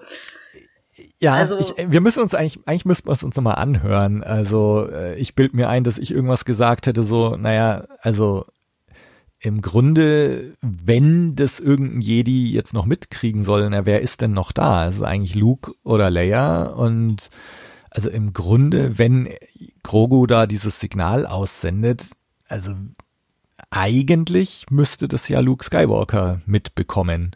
Und aber ne, ich so, so dass dass er jetzt da tatsächlich im Staffelfinale von von äh, Staffel 2 auftaucht, äh, hätte ich auch nie damit gerechnet. Ähm, und ist natürlich ein, krasser Moment. Ne? Und äh, Luke yes, bekommt das, hier das war so, so gut inszeniert. Also einfach musikalisch, filmisch. Ich war völlig. Also was, wo, wo ich echt Gänsehaut pur war, so dieses, ähm, wo Bo Katan sagt, ein Jedi. Und mhm. dann die Musik noch dazu, fast so wie so Gregorian, gregorianischer Mönchsgesang oder so. äh, also das war echt so ein Gänsehautmoment. Ähm, und ja, und Luke hat hier jetzt so seine, ne, was Darth Vader in Rogue One bekommen hat, diese äh, Metzelszene im Gang von einem Raumschiff, bekommt jetzt Luke hier auch. Ähm, also so auch dieses mit gezündetem Lichtschwert im Dunst im, in der Tür so stehen, ist schon sehr äh, Rogue One-mäßig. Ähm, ja, und dann ist es tatsächlich Luke. Ähm, aber also ich, wenn ich zu der Kampfszene an sich noch was sagen darf, weil mhm. ja, du hast recht, es ist so dieses der ominöse Darth Vader Auftritt an sich, aber ähm, ich muss gestehen, ich also ich habe natürlich innerlich ohnehin gefeiert ohne Ende, weil ich einfach Luke als Figur extrem liebe so aber auch eben, weil man ihn mal so als voll ausgebildeten Jedi mal so richtig in Aktion sieht, mhm. dass er da mhm. halt einfach mal diese komplette Platoon da alleine zerbaut, so. Ja. Ähm, auch alleine, ich glaube, den letzten wirklich zerquetscht er ja richtig mit der Macht irgendwie. Ja. Also so, dass du das Gefühl hast, so, okay, der Typ ist mit dem, mit dem, also der hat was drauf so, ne? Also dieses, das, was ich glaube, ich persönlich eigentlich gehofft habe, in den Sequels von Luke mal zu sehen. Also ne, nicht Sadman Skywalker auf seiner einsamen Insel. Ja, ja. So, das war für mich so ein bisschen der, so, so, so wie so eine äh, Erlösung schon fast, weil die Version von Luke ich ja auch aus dem Expanded Universe sehr äh, gut kenne und liebe einfach, dass er einfach auch mal der coole Jedi sein durfte. So, der halt einfach auch mal verdammt mächtig ist. Ja. So. Ja, ja, genau. Nee, also, das wo wirklich auch viele, viele drauf gewartet haben oder sich sowas erhofft hätten irgendwie für die Sequels. Äh, hier bekommen, bekommen wir das jetzt. Ähm, ja, also schon. Also, ja. Ja, also und äh, also ich hätte auch vollkommen damit leben können übrigens, wenn er da äh, zur Tür reinkommt und er diesen diese Kapuze aufbehalten hätte, so rein äh, Ja. für die Technik, aber äh, weil es war ja dann allein schon anhand des Lichtschwerts und des X-Wings und überhaupt allem klar, dass er das ist. Ja. Aber wie gesagt, ich war, glaube ich, vom Beginn dieser Szene an bis zum Ende einfach nur in so einem das passiert gerade nicht wirklich, oder Zustand. Ja, ja. Weil, ja, ja wie, wie fandst du denn die, als er dann die Kapuze abnimmt? Boah, ich bin ein bisschen, also ich, ich glaube, ich weiß jetzt, was manche Leute dachten oder gesagt haben. Nein, andersrum. Ich habe jetzt verstanden, warum einige sich bei Rogue One moniert haben über Layers aussehen. Hm. Ähm, äh, weil das, also, es war zwar schön, dass sie versucht haben, Mark Hamills Gesicht da drauf zu mappen auf den Schauspieler so, aber so richtig gut sah es nicht aus, ne? Also Nee. zumindest nicht für mich. Mm, Ich hätte, ja, wie gesagt, ich hätte damit leben können, wenn sie sein Gesicht nicht gezeigt hätten. Ja. Oder wenn es sogar einfach ein anderer Schauspieler gewesen wäre, tatsächlich.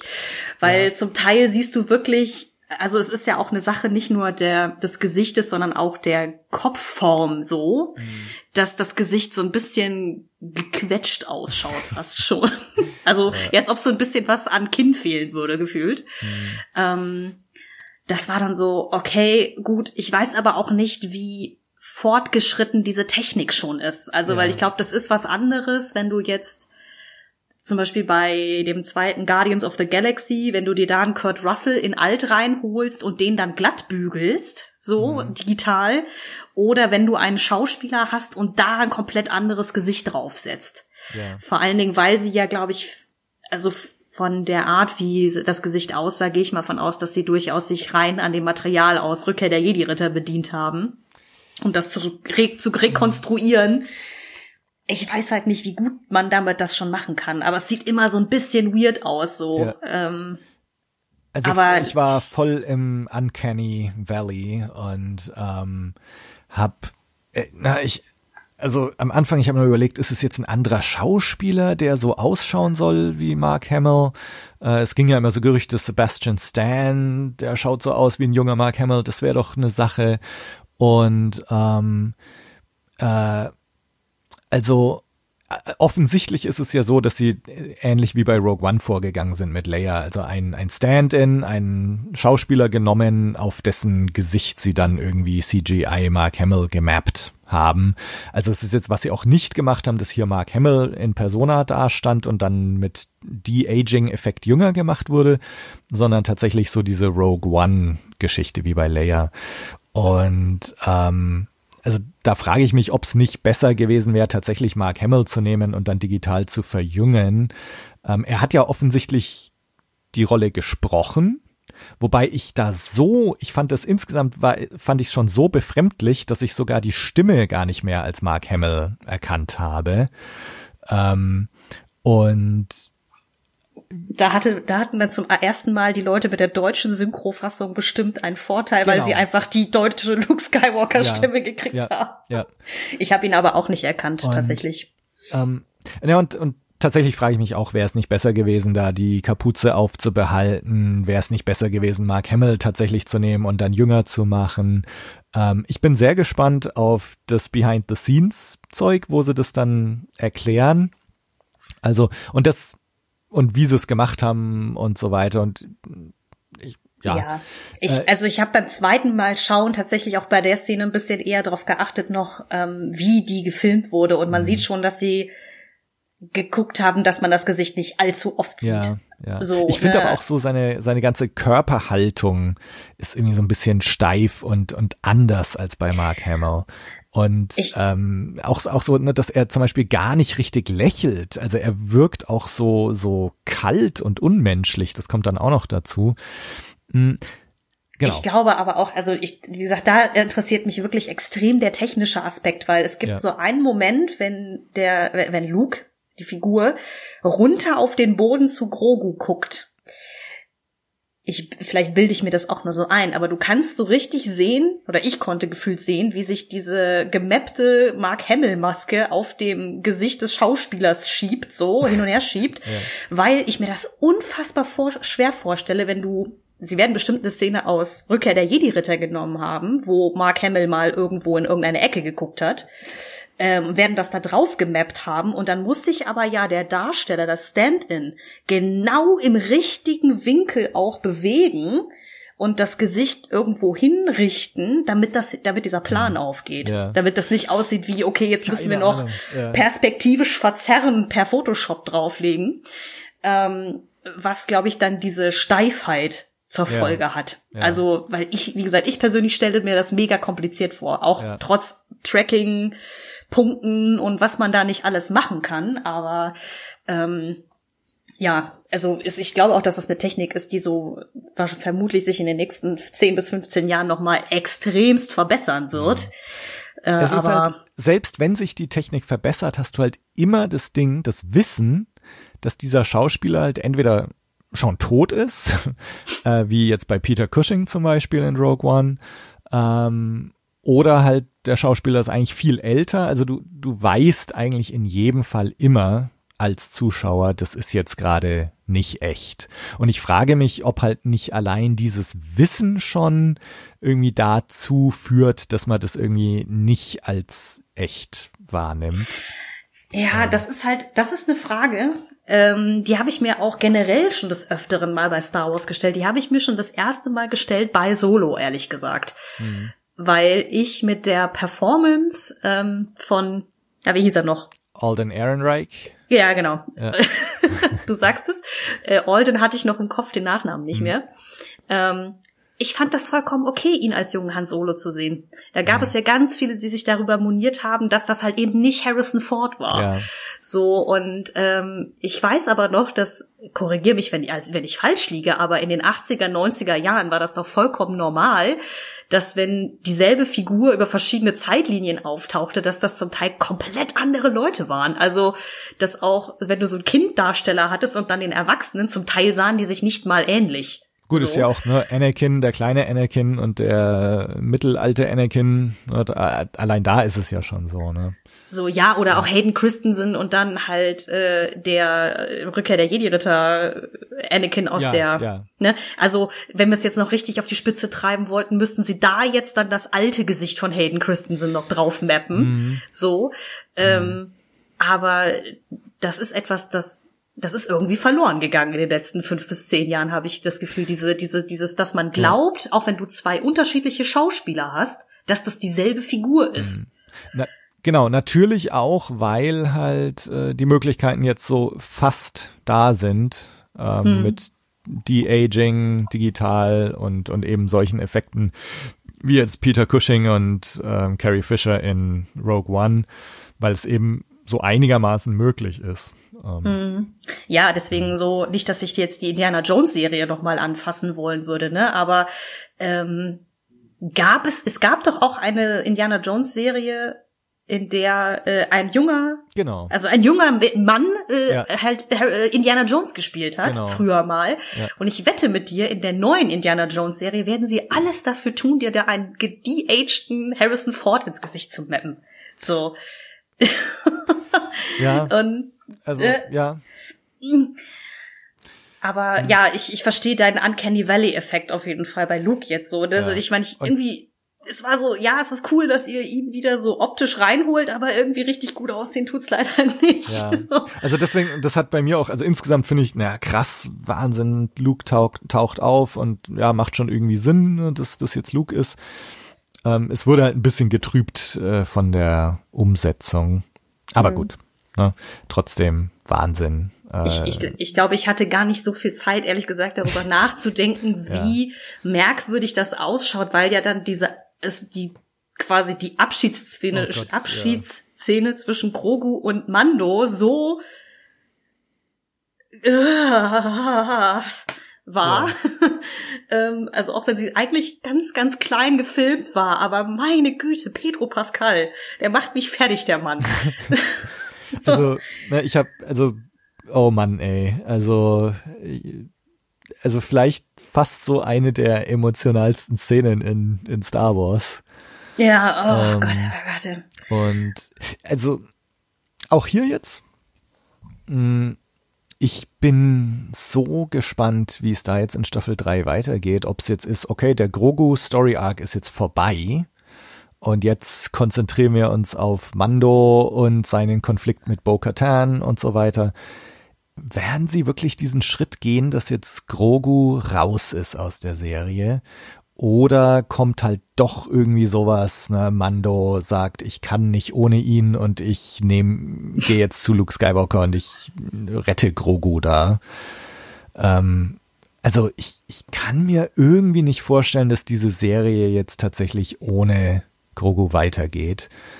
Ähm, und, und dieser, dieser ganze emotionale Effekt und diese ganze Bindung, die die Fans auch hatten zu dieser Serie, ich glaube, dass da Grogu und die Beziehung zwischen ihm und dem Mando einfach so eine große Rolle gespielt hat und das komplett rauszunehmen, weiß ich nicht. Also es, es war natürlich eine großartige letzte Szene für diese mhm. Staffel jetzt. Aber ist Grogu jetzt weg? Ich finde es echt krass. Ja, also vor allen Dingen ist auch damit zu beenden, die eigentliche Staffel, dass Luke dann da in den Aufzug steigt, die Tür geht zu, zack, schwarz, ne? Ja. Ist auch so, oh see you next year. Ja. ähm, ich, ich weiß es auch nicht. Ich habe auch relativ schnell nach der nach dem Erscheinen der Folge auch auf Twitter dann äh, wo sonst ähm, diverseste Nachrichten gelesen, so nach dem Motto, so ja, jetzt braucht man es ja nicht mehr weitergucken, wenn Baby ja, ja. weg ist, so. Genau, genau. Mm, das, also so weit würde ich jetzt nicht gehen, weil ich persönlich finde den, ich habe total Bock auf so einen reinen Mandalorianer-Konflikt. Mhm. Und ich glaube, ein Grogu könnte dabei ein bisschen im Weg stehen oder so ein mhm. Klotz am Bein sein, weil du halt dann immer überlegen musst, was machen wir mit dem Kind in der Zwischenzeit, ja, damit es nicht einfach nur wie so ein Hund ist, der immer nur auf dem Raumschiff wartet. Ähm, ich kann mir aber auch nicht vorstellen, dass sie ihn für immer rauslassen. Das ja. kann ich mir nicht vorstellen. Also, weil eben diese, dieses Ding zwischen Grogu und dem Mando und diese ganze Beziehung, die die beiden haben, der eigentlich der, der Kern dieser ganzen ja. Geschichte ja. war bisher. Also genau. sonst, sonst hätte man ja da nicht gesessen bei der letzten Szene und einfach genauso die Tränchen in den Augen gehabt wie Mando selber. Ne, dass man sich denkt so, nein, tut mir das nicht an. Ja, dieser ganze popkulturelle Erfolg und Einfluss ähm, und, und der Mainstream-Erfolg, äh, meiner Meinung nach basiert das zum ganz großen Teil auf Grogu. Und wenn er da jetzt weg ist, mal sehen. Ja, also mal rein, rein, wenn man auch in Universe denkt, äh, von dem Alter her, ähm, irgendwas muss ja mit Grogu passieren, weil Luke's Jedi Akademie gibt's ja nicht so schrecklich lange. Mhm. Also ja, gefühlt müsste er ja äh, während der Sequel-Trilogie so im Kleinkindalter angekommen sein. Ja. Oder ähm, er ist halt von Kylo Ren getötet worden, ne? Bei, äh, also. Na, das, oh, das, also wenn sie sich aber jetzt schon nicht getraut haben, ihm was anzutun, dann, dann ja, ja. kann ich mir nicht vorstellen. Ja gut, dann würde es halt ach, offscreen irgendwo passieren, aber. Ah, nee, ich, ich glaube schon, dass der noch mal wiederkommt. Ich kann mir nur vorstellen, dass sie jetzt vielleicht ein paar Folgen oder so sich mal was mit was anderem beschäftigen. Ja. Ähm, also, Ergo ja. Crossover mit Rangers of the New Republic oder so, mhm. aber ja. Äh, mal sehen. Ja, schwierig. Sehen. Also ähm, ich meine, es, es gab ja jetzt so auch einige Fragen, die im Raum standen, gerade durch, also jetzt können wir noch kurz unsere Post-Credits-Szene da ansprechen. Mhm.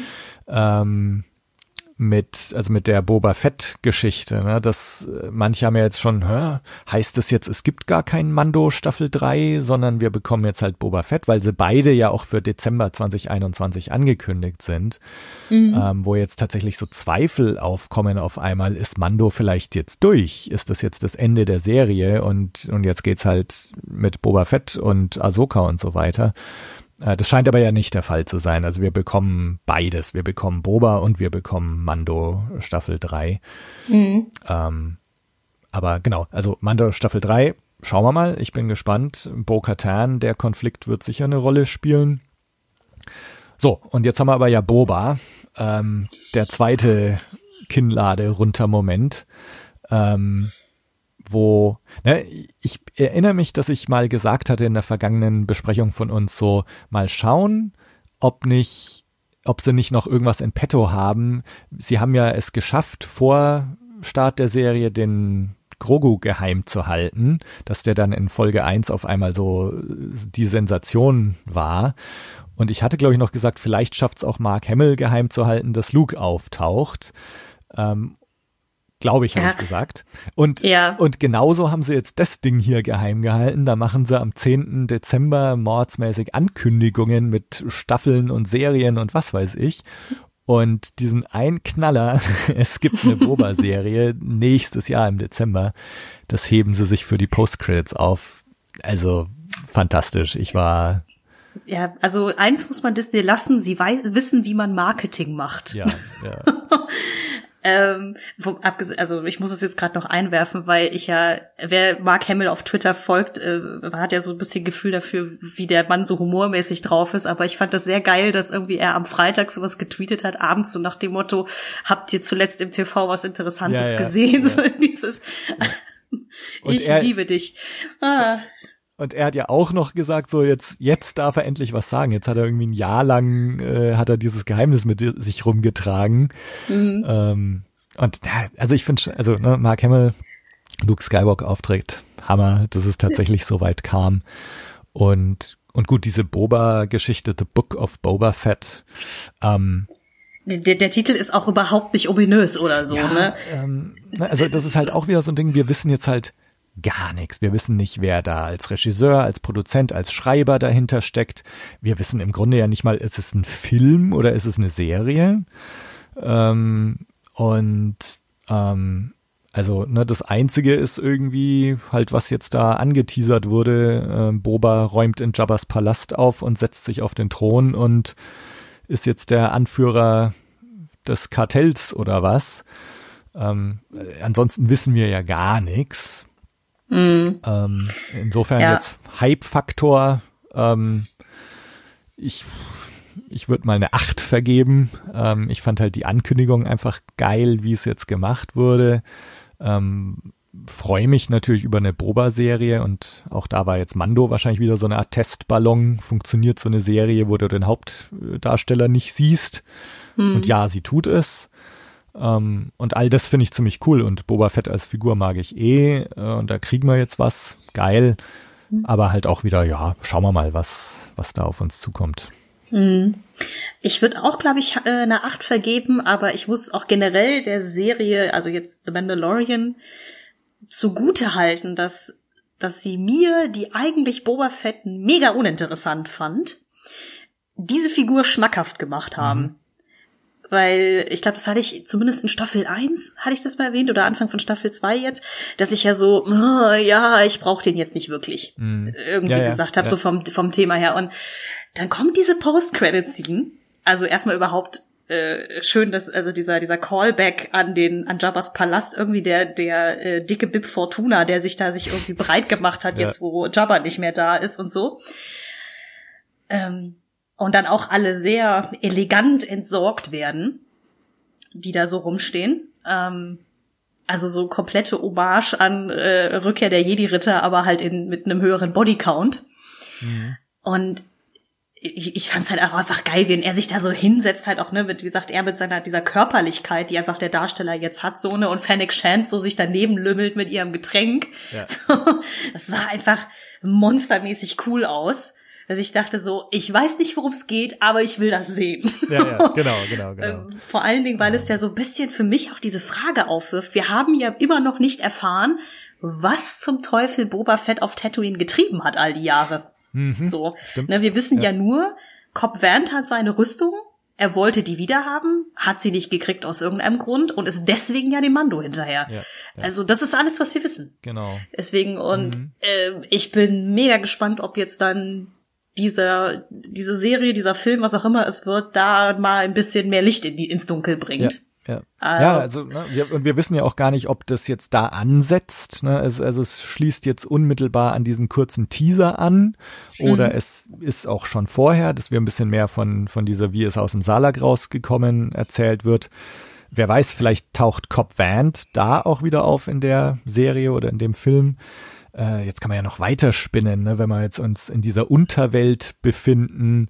Äh, vielleicht wird jetzt dieser Faden wieder aufgenommen ähm, von von Solo mit irgendwelchen anderen Kartells. Ähm, ich, puh, ich weiß jetzt schon gar nicht mehr, was der, was der Status von, von Darth Maul oder von Maul ist zu diesem Zeitpunkt. Ähm, aber ne, da, da gibt es so viele Möglichkeiten, in diese Welt der, un, der Kartelle äh, der Star Wars Unterwelt einzutreten. Oh, ähm, da hätte ich auch ohnehin mega Bock drauf, weil das war so eine Sache mit bei Solo mit Crimson Dawn, mit diesem mhm. Syndikat, das da ja vorkommt. Ja. Ähm, es gab ja auch ich glaube, es gibt es auch immer noch kanonisch die schwarze Sonne, also Black Sun, was ja, ja. auch so ein, so ein Kartell da irgendwie ist und so. Ja. Weil ich denke so, ah ja, da können wir auch gerne noch mal hingucken. Also die Möglichkeiten, ne, gibt endlos. Mhm. Ähm, mal schauen. Also das, das wird jetzt schon eine interessante Zeit für uns Star Wars-Fans, ähm, wenn jetzt ein bisschen mehr bekannt gegeben wird zu diesen ganzen Projekten, Regisseure, Schreiber und Settings und so. Also ja, tolle mhm. Zeit. Ich bin sehr, sehr gespannt. Ja. Mhm. Sie haben uns auf jeden Fall äh, gut was abgeliefert jetzt mit der äh, mit diesem Staffelfinale und den ganzen Ankündigungen. Also dafür, dass so nach das klingt, ich kommt mir so absurd vor, dass ja irgendwie Episode 9 gerade mal ein Jahr alt ist. Ja, ja. Ähm, ja. Und ich auch Anfang des Jahres noch so eine krasse Star Wars Müdigkeit hatte ähm, nach der Sequel-Trilogie. Also natürlich auch eben wegen dieser ganzen hitzigen Diskussionen darum, wie gut oder schlecht die Sequels jetzt sind. Ja. Ähm, dass ich nicht habe kommen sehen, dass diese Serie mich dann noch mal so krass abholt irgendwie. Ja, ist doch super. Und ich bei dem Staffelfinale da sitze und mir denke so, äh, das passiert hier gerade nicht wirklich, ne? Also, dass ich wirklich, wie gesagt, ich glaube, meine Nachbarn haben das auch gehört, ich hier irgendwie vor mich hinge, nicht geschrien habe, ne? Aber dieses so, uh, also ich, das, äh, ich war, wie gesagt, äh, völlig, völlig weg erstmal. Und dann, wie gesagt, nach der Post-Credit-Scene musste man sich eh erstmal hinlegen und ausruhen. Ja. Einfach nur krass. Also ich weiß nicht, was ich erwartet habe, als wir beide angefangen haben, die Staffel zu besprechen, was da so passiert aber äh, es ist alles gekommen, nicht äh, anders gekommen, als ich dachte und viel besser, als ich gedacht ja, habe, vor allen ja, Dingen auch. Das würde ich auch so unterschreiben. Also das, äh, ja, äh, das, das habe ich alles nicht kommen sehen und äh, ne, wir haben uns immer so über die Peripherie unterhalten und so ähm, beim Mando und ähm, also dass da jetzt Luke Skywalker auftaucht und Boba Fett und äh, Wahnsinn. Also ich glaube, das müssen wir auch alles erstmal bisschen sich setzen lassen.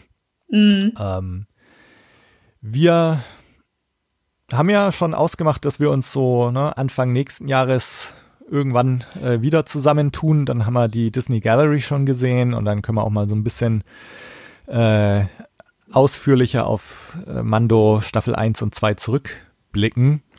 Ähm, das heißt, wir können jetzt erstmal entspannt in die Feiertage gehen und das vielleicht noch ein paar Mal anschauen, was wir da gesehen haben und das Ganze ein bisschen sacken lassen. Mm. Und dann hören wir uns einfach nächstes Jahr wieder und, und sprechen weiter. Hm. An dieser Stelle erst nochmal, weil wir ja jetzt quasi eigentlich am Ende unserer gemeinsamen Besprechung angekommen sind, auch wenn wir noch eine Special-Folge aufnehmen. Aber vielen Dank, dass ich nochmal dabei sein durfte jetzt als äh, Begleitungsgast ja, für Staffel 2. Es hat wie immer riesen Spaß gemacht. Ja. Ähm, und ich sehe mit Freude, wie unsere Aufnahmen immer länger werden, weil wir immer noch mehr, immer noch was zu erzählen haben. Ja. Aber ja, äh, vielen Dank dafür. Hat mir riesen Spaß gemacht und ich freue mich jetzt schon auf die ganzen Besprechungen von anderen kommenden Serien. Also es ist, äh, ich bin sehr positiv gestimmt gerade für die Zukunft ja, irgendwie. Ich auch.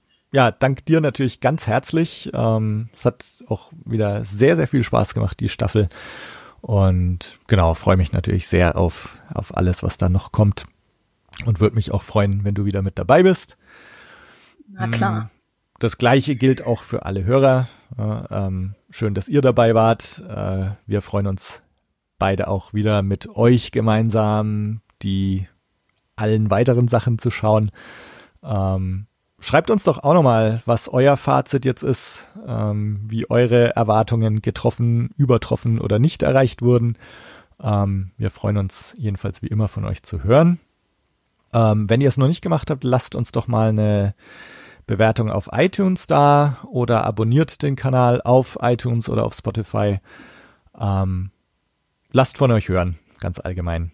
Und jetzt aber, äh, jetzt sind wir kurz vor Weihnachten, genießt die Feiertage, kommt gut rüber ins neue Jahr, bleibt gesund.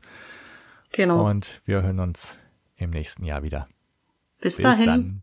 Tschüss. Ciao.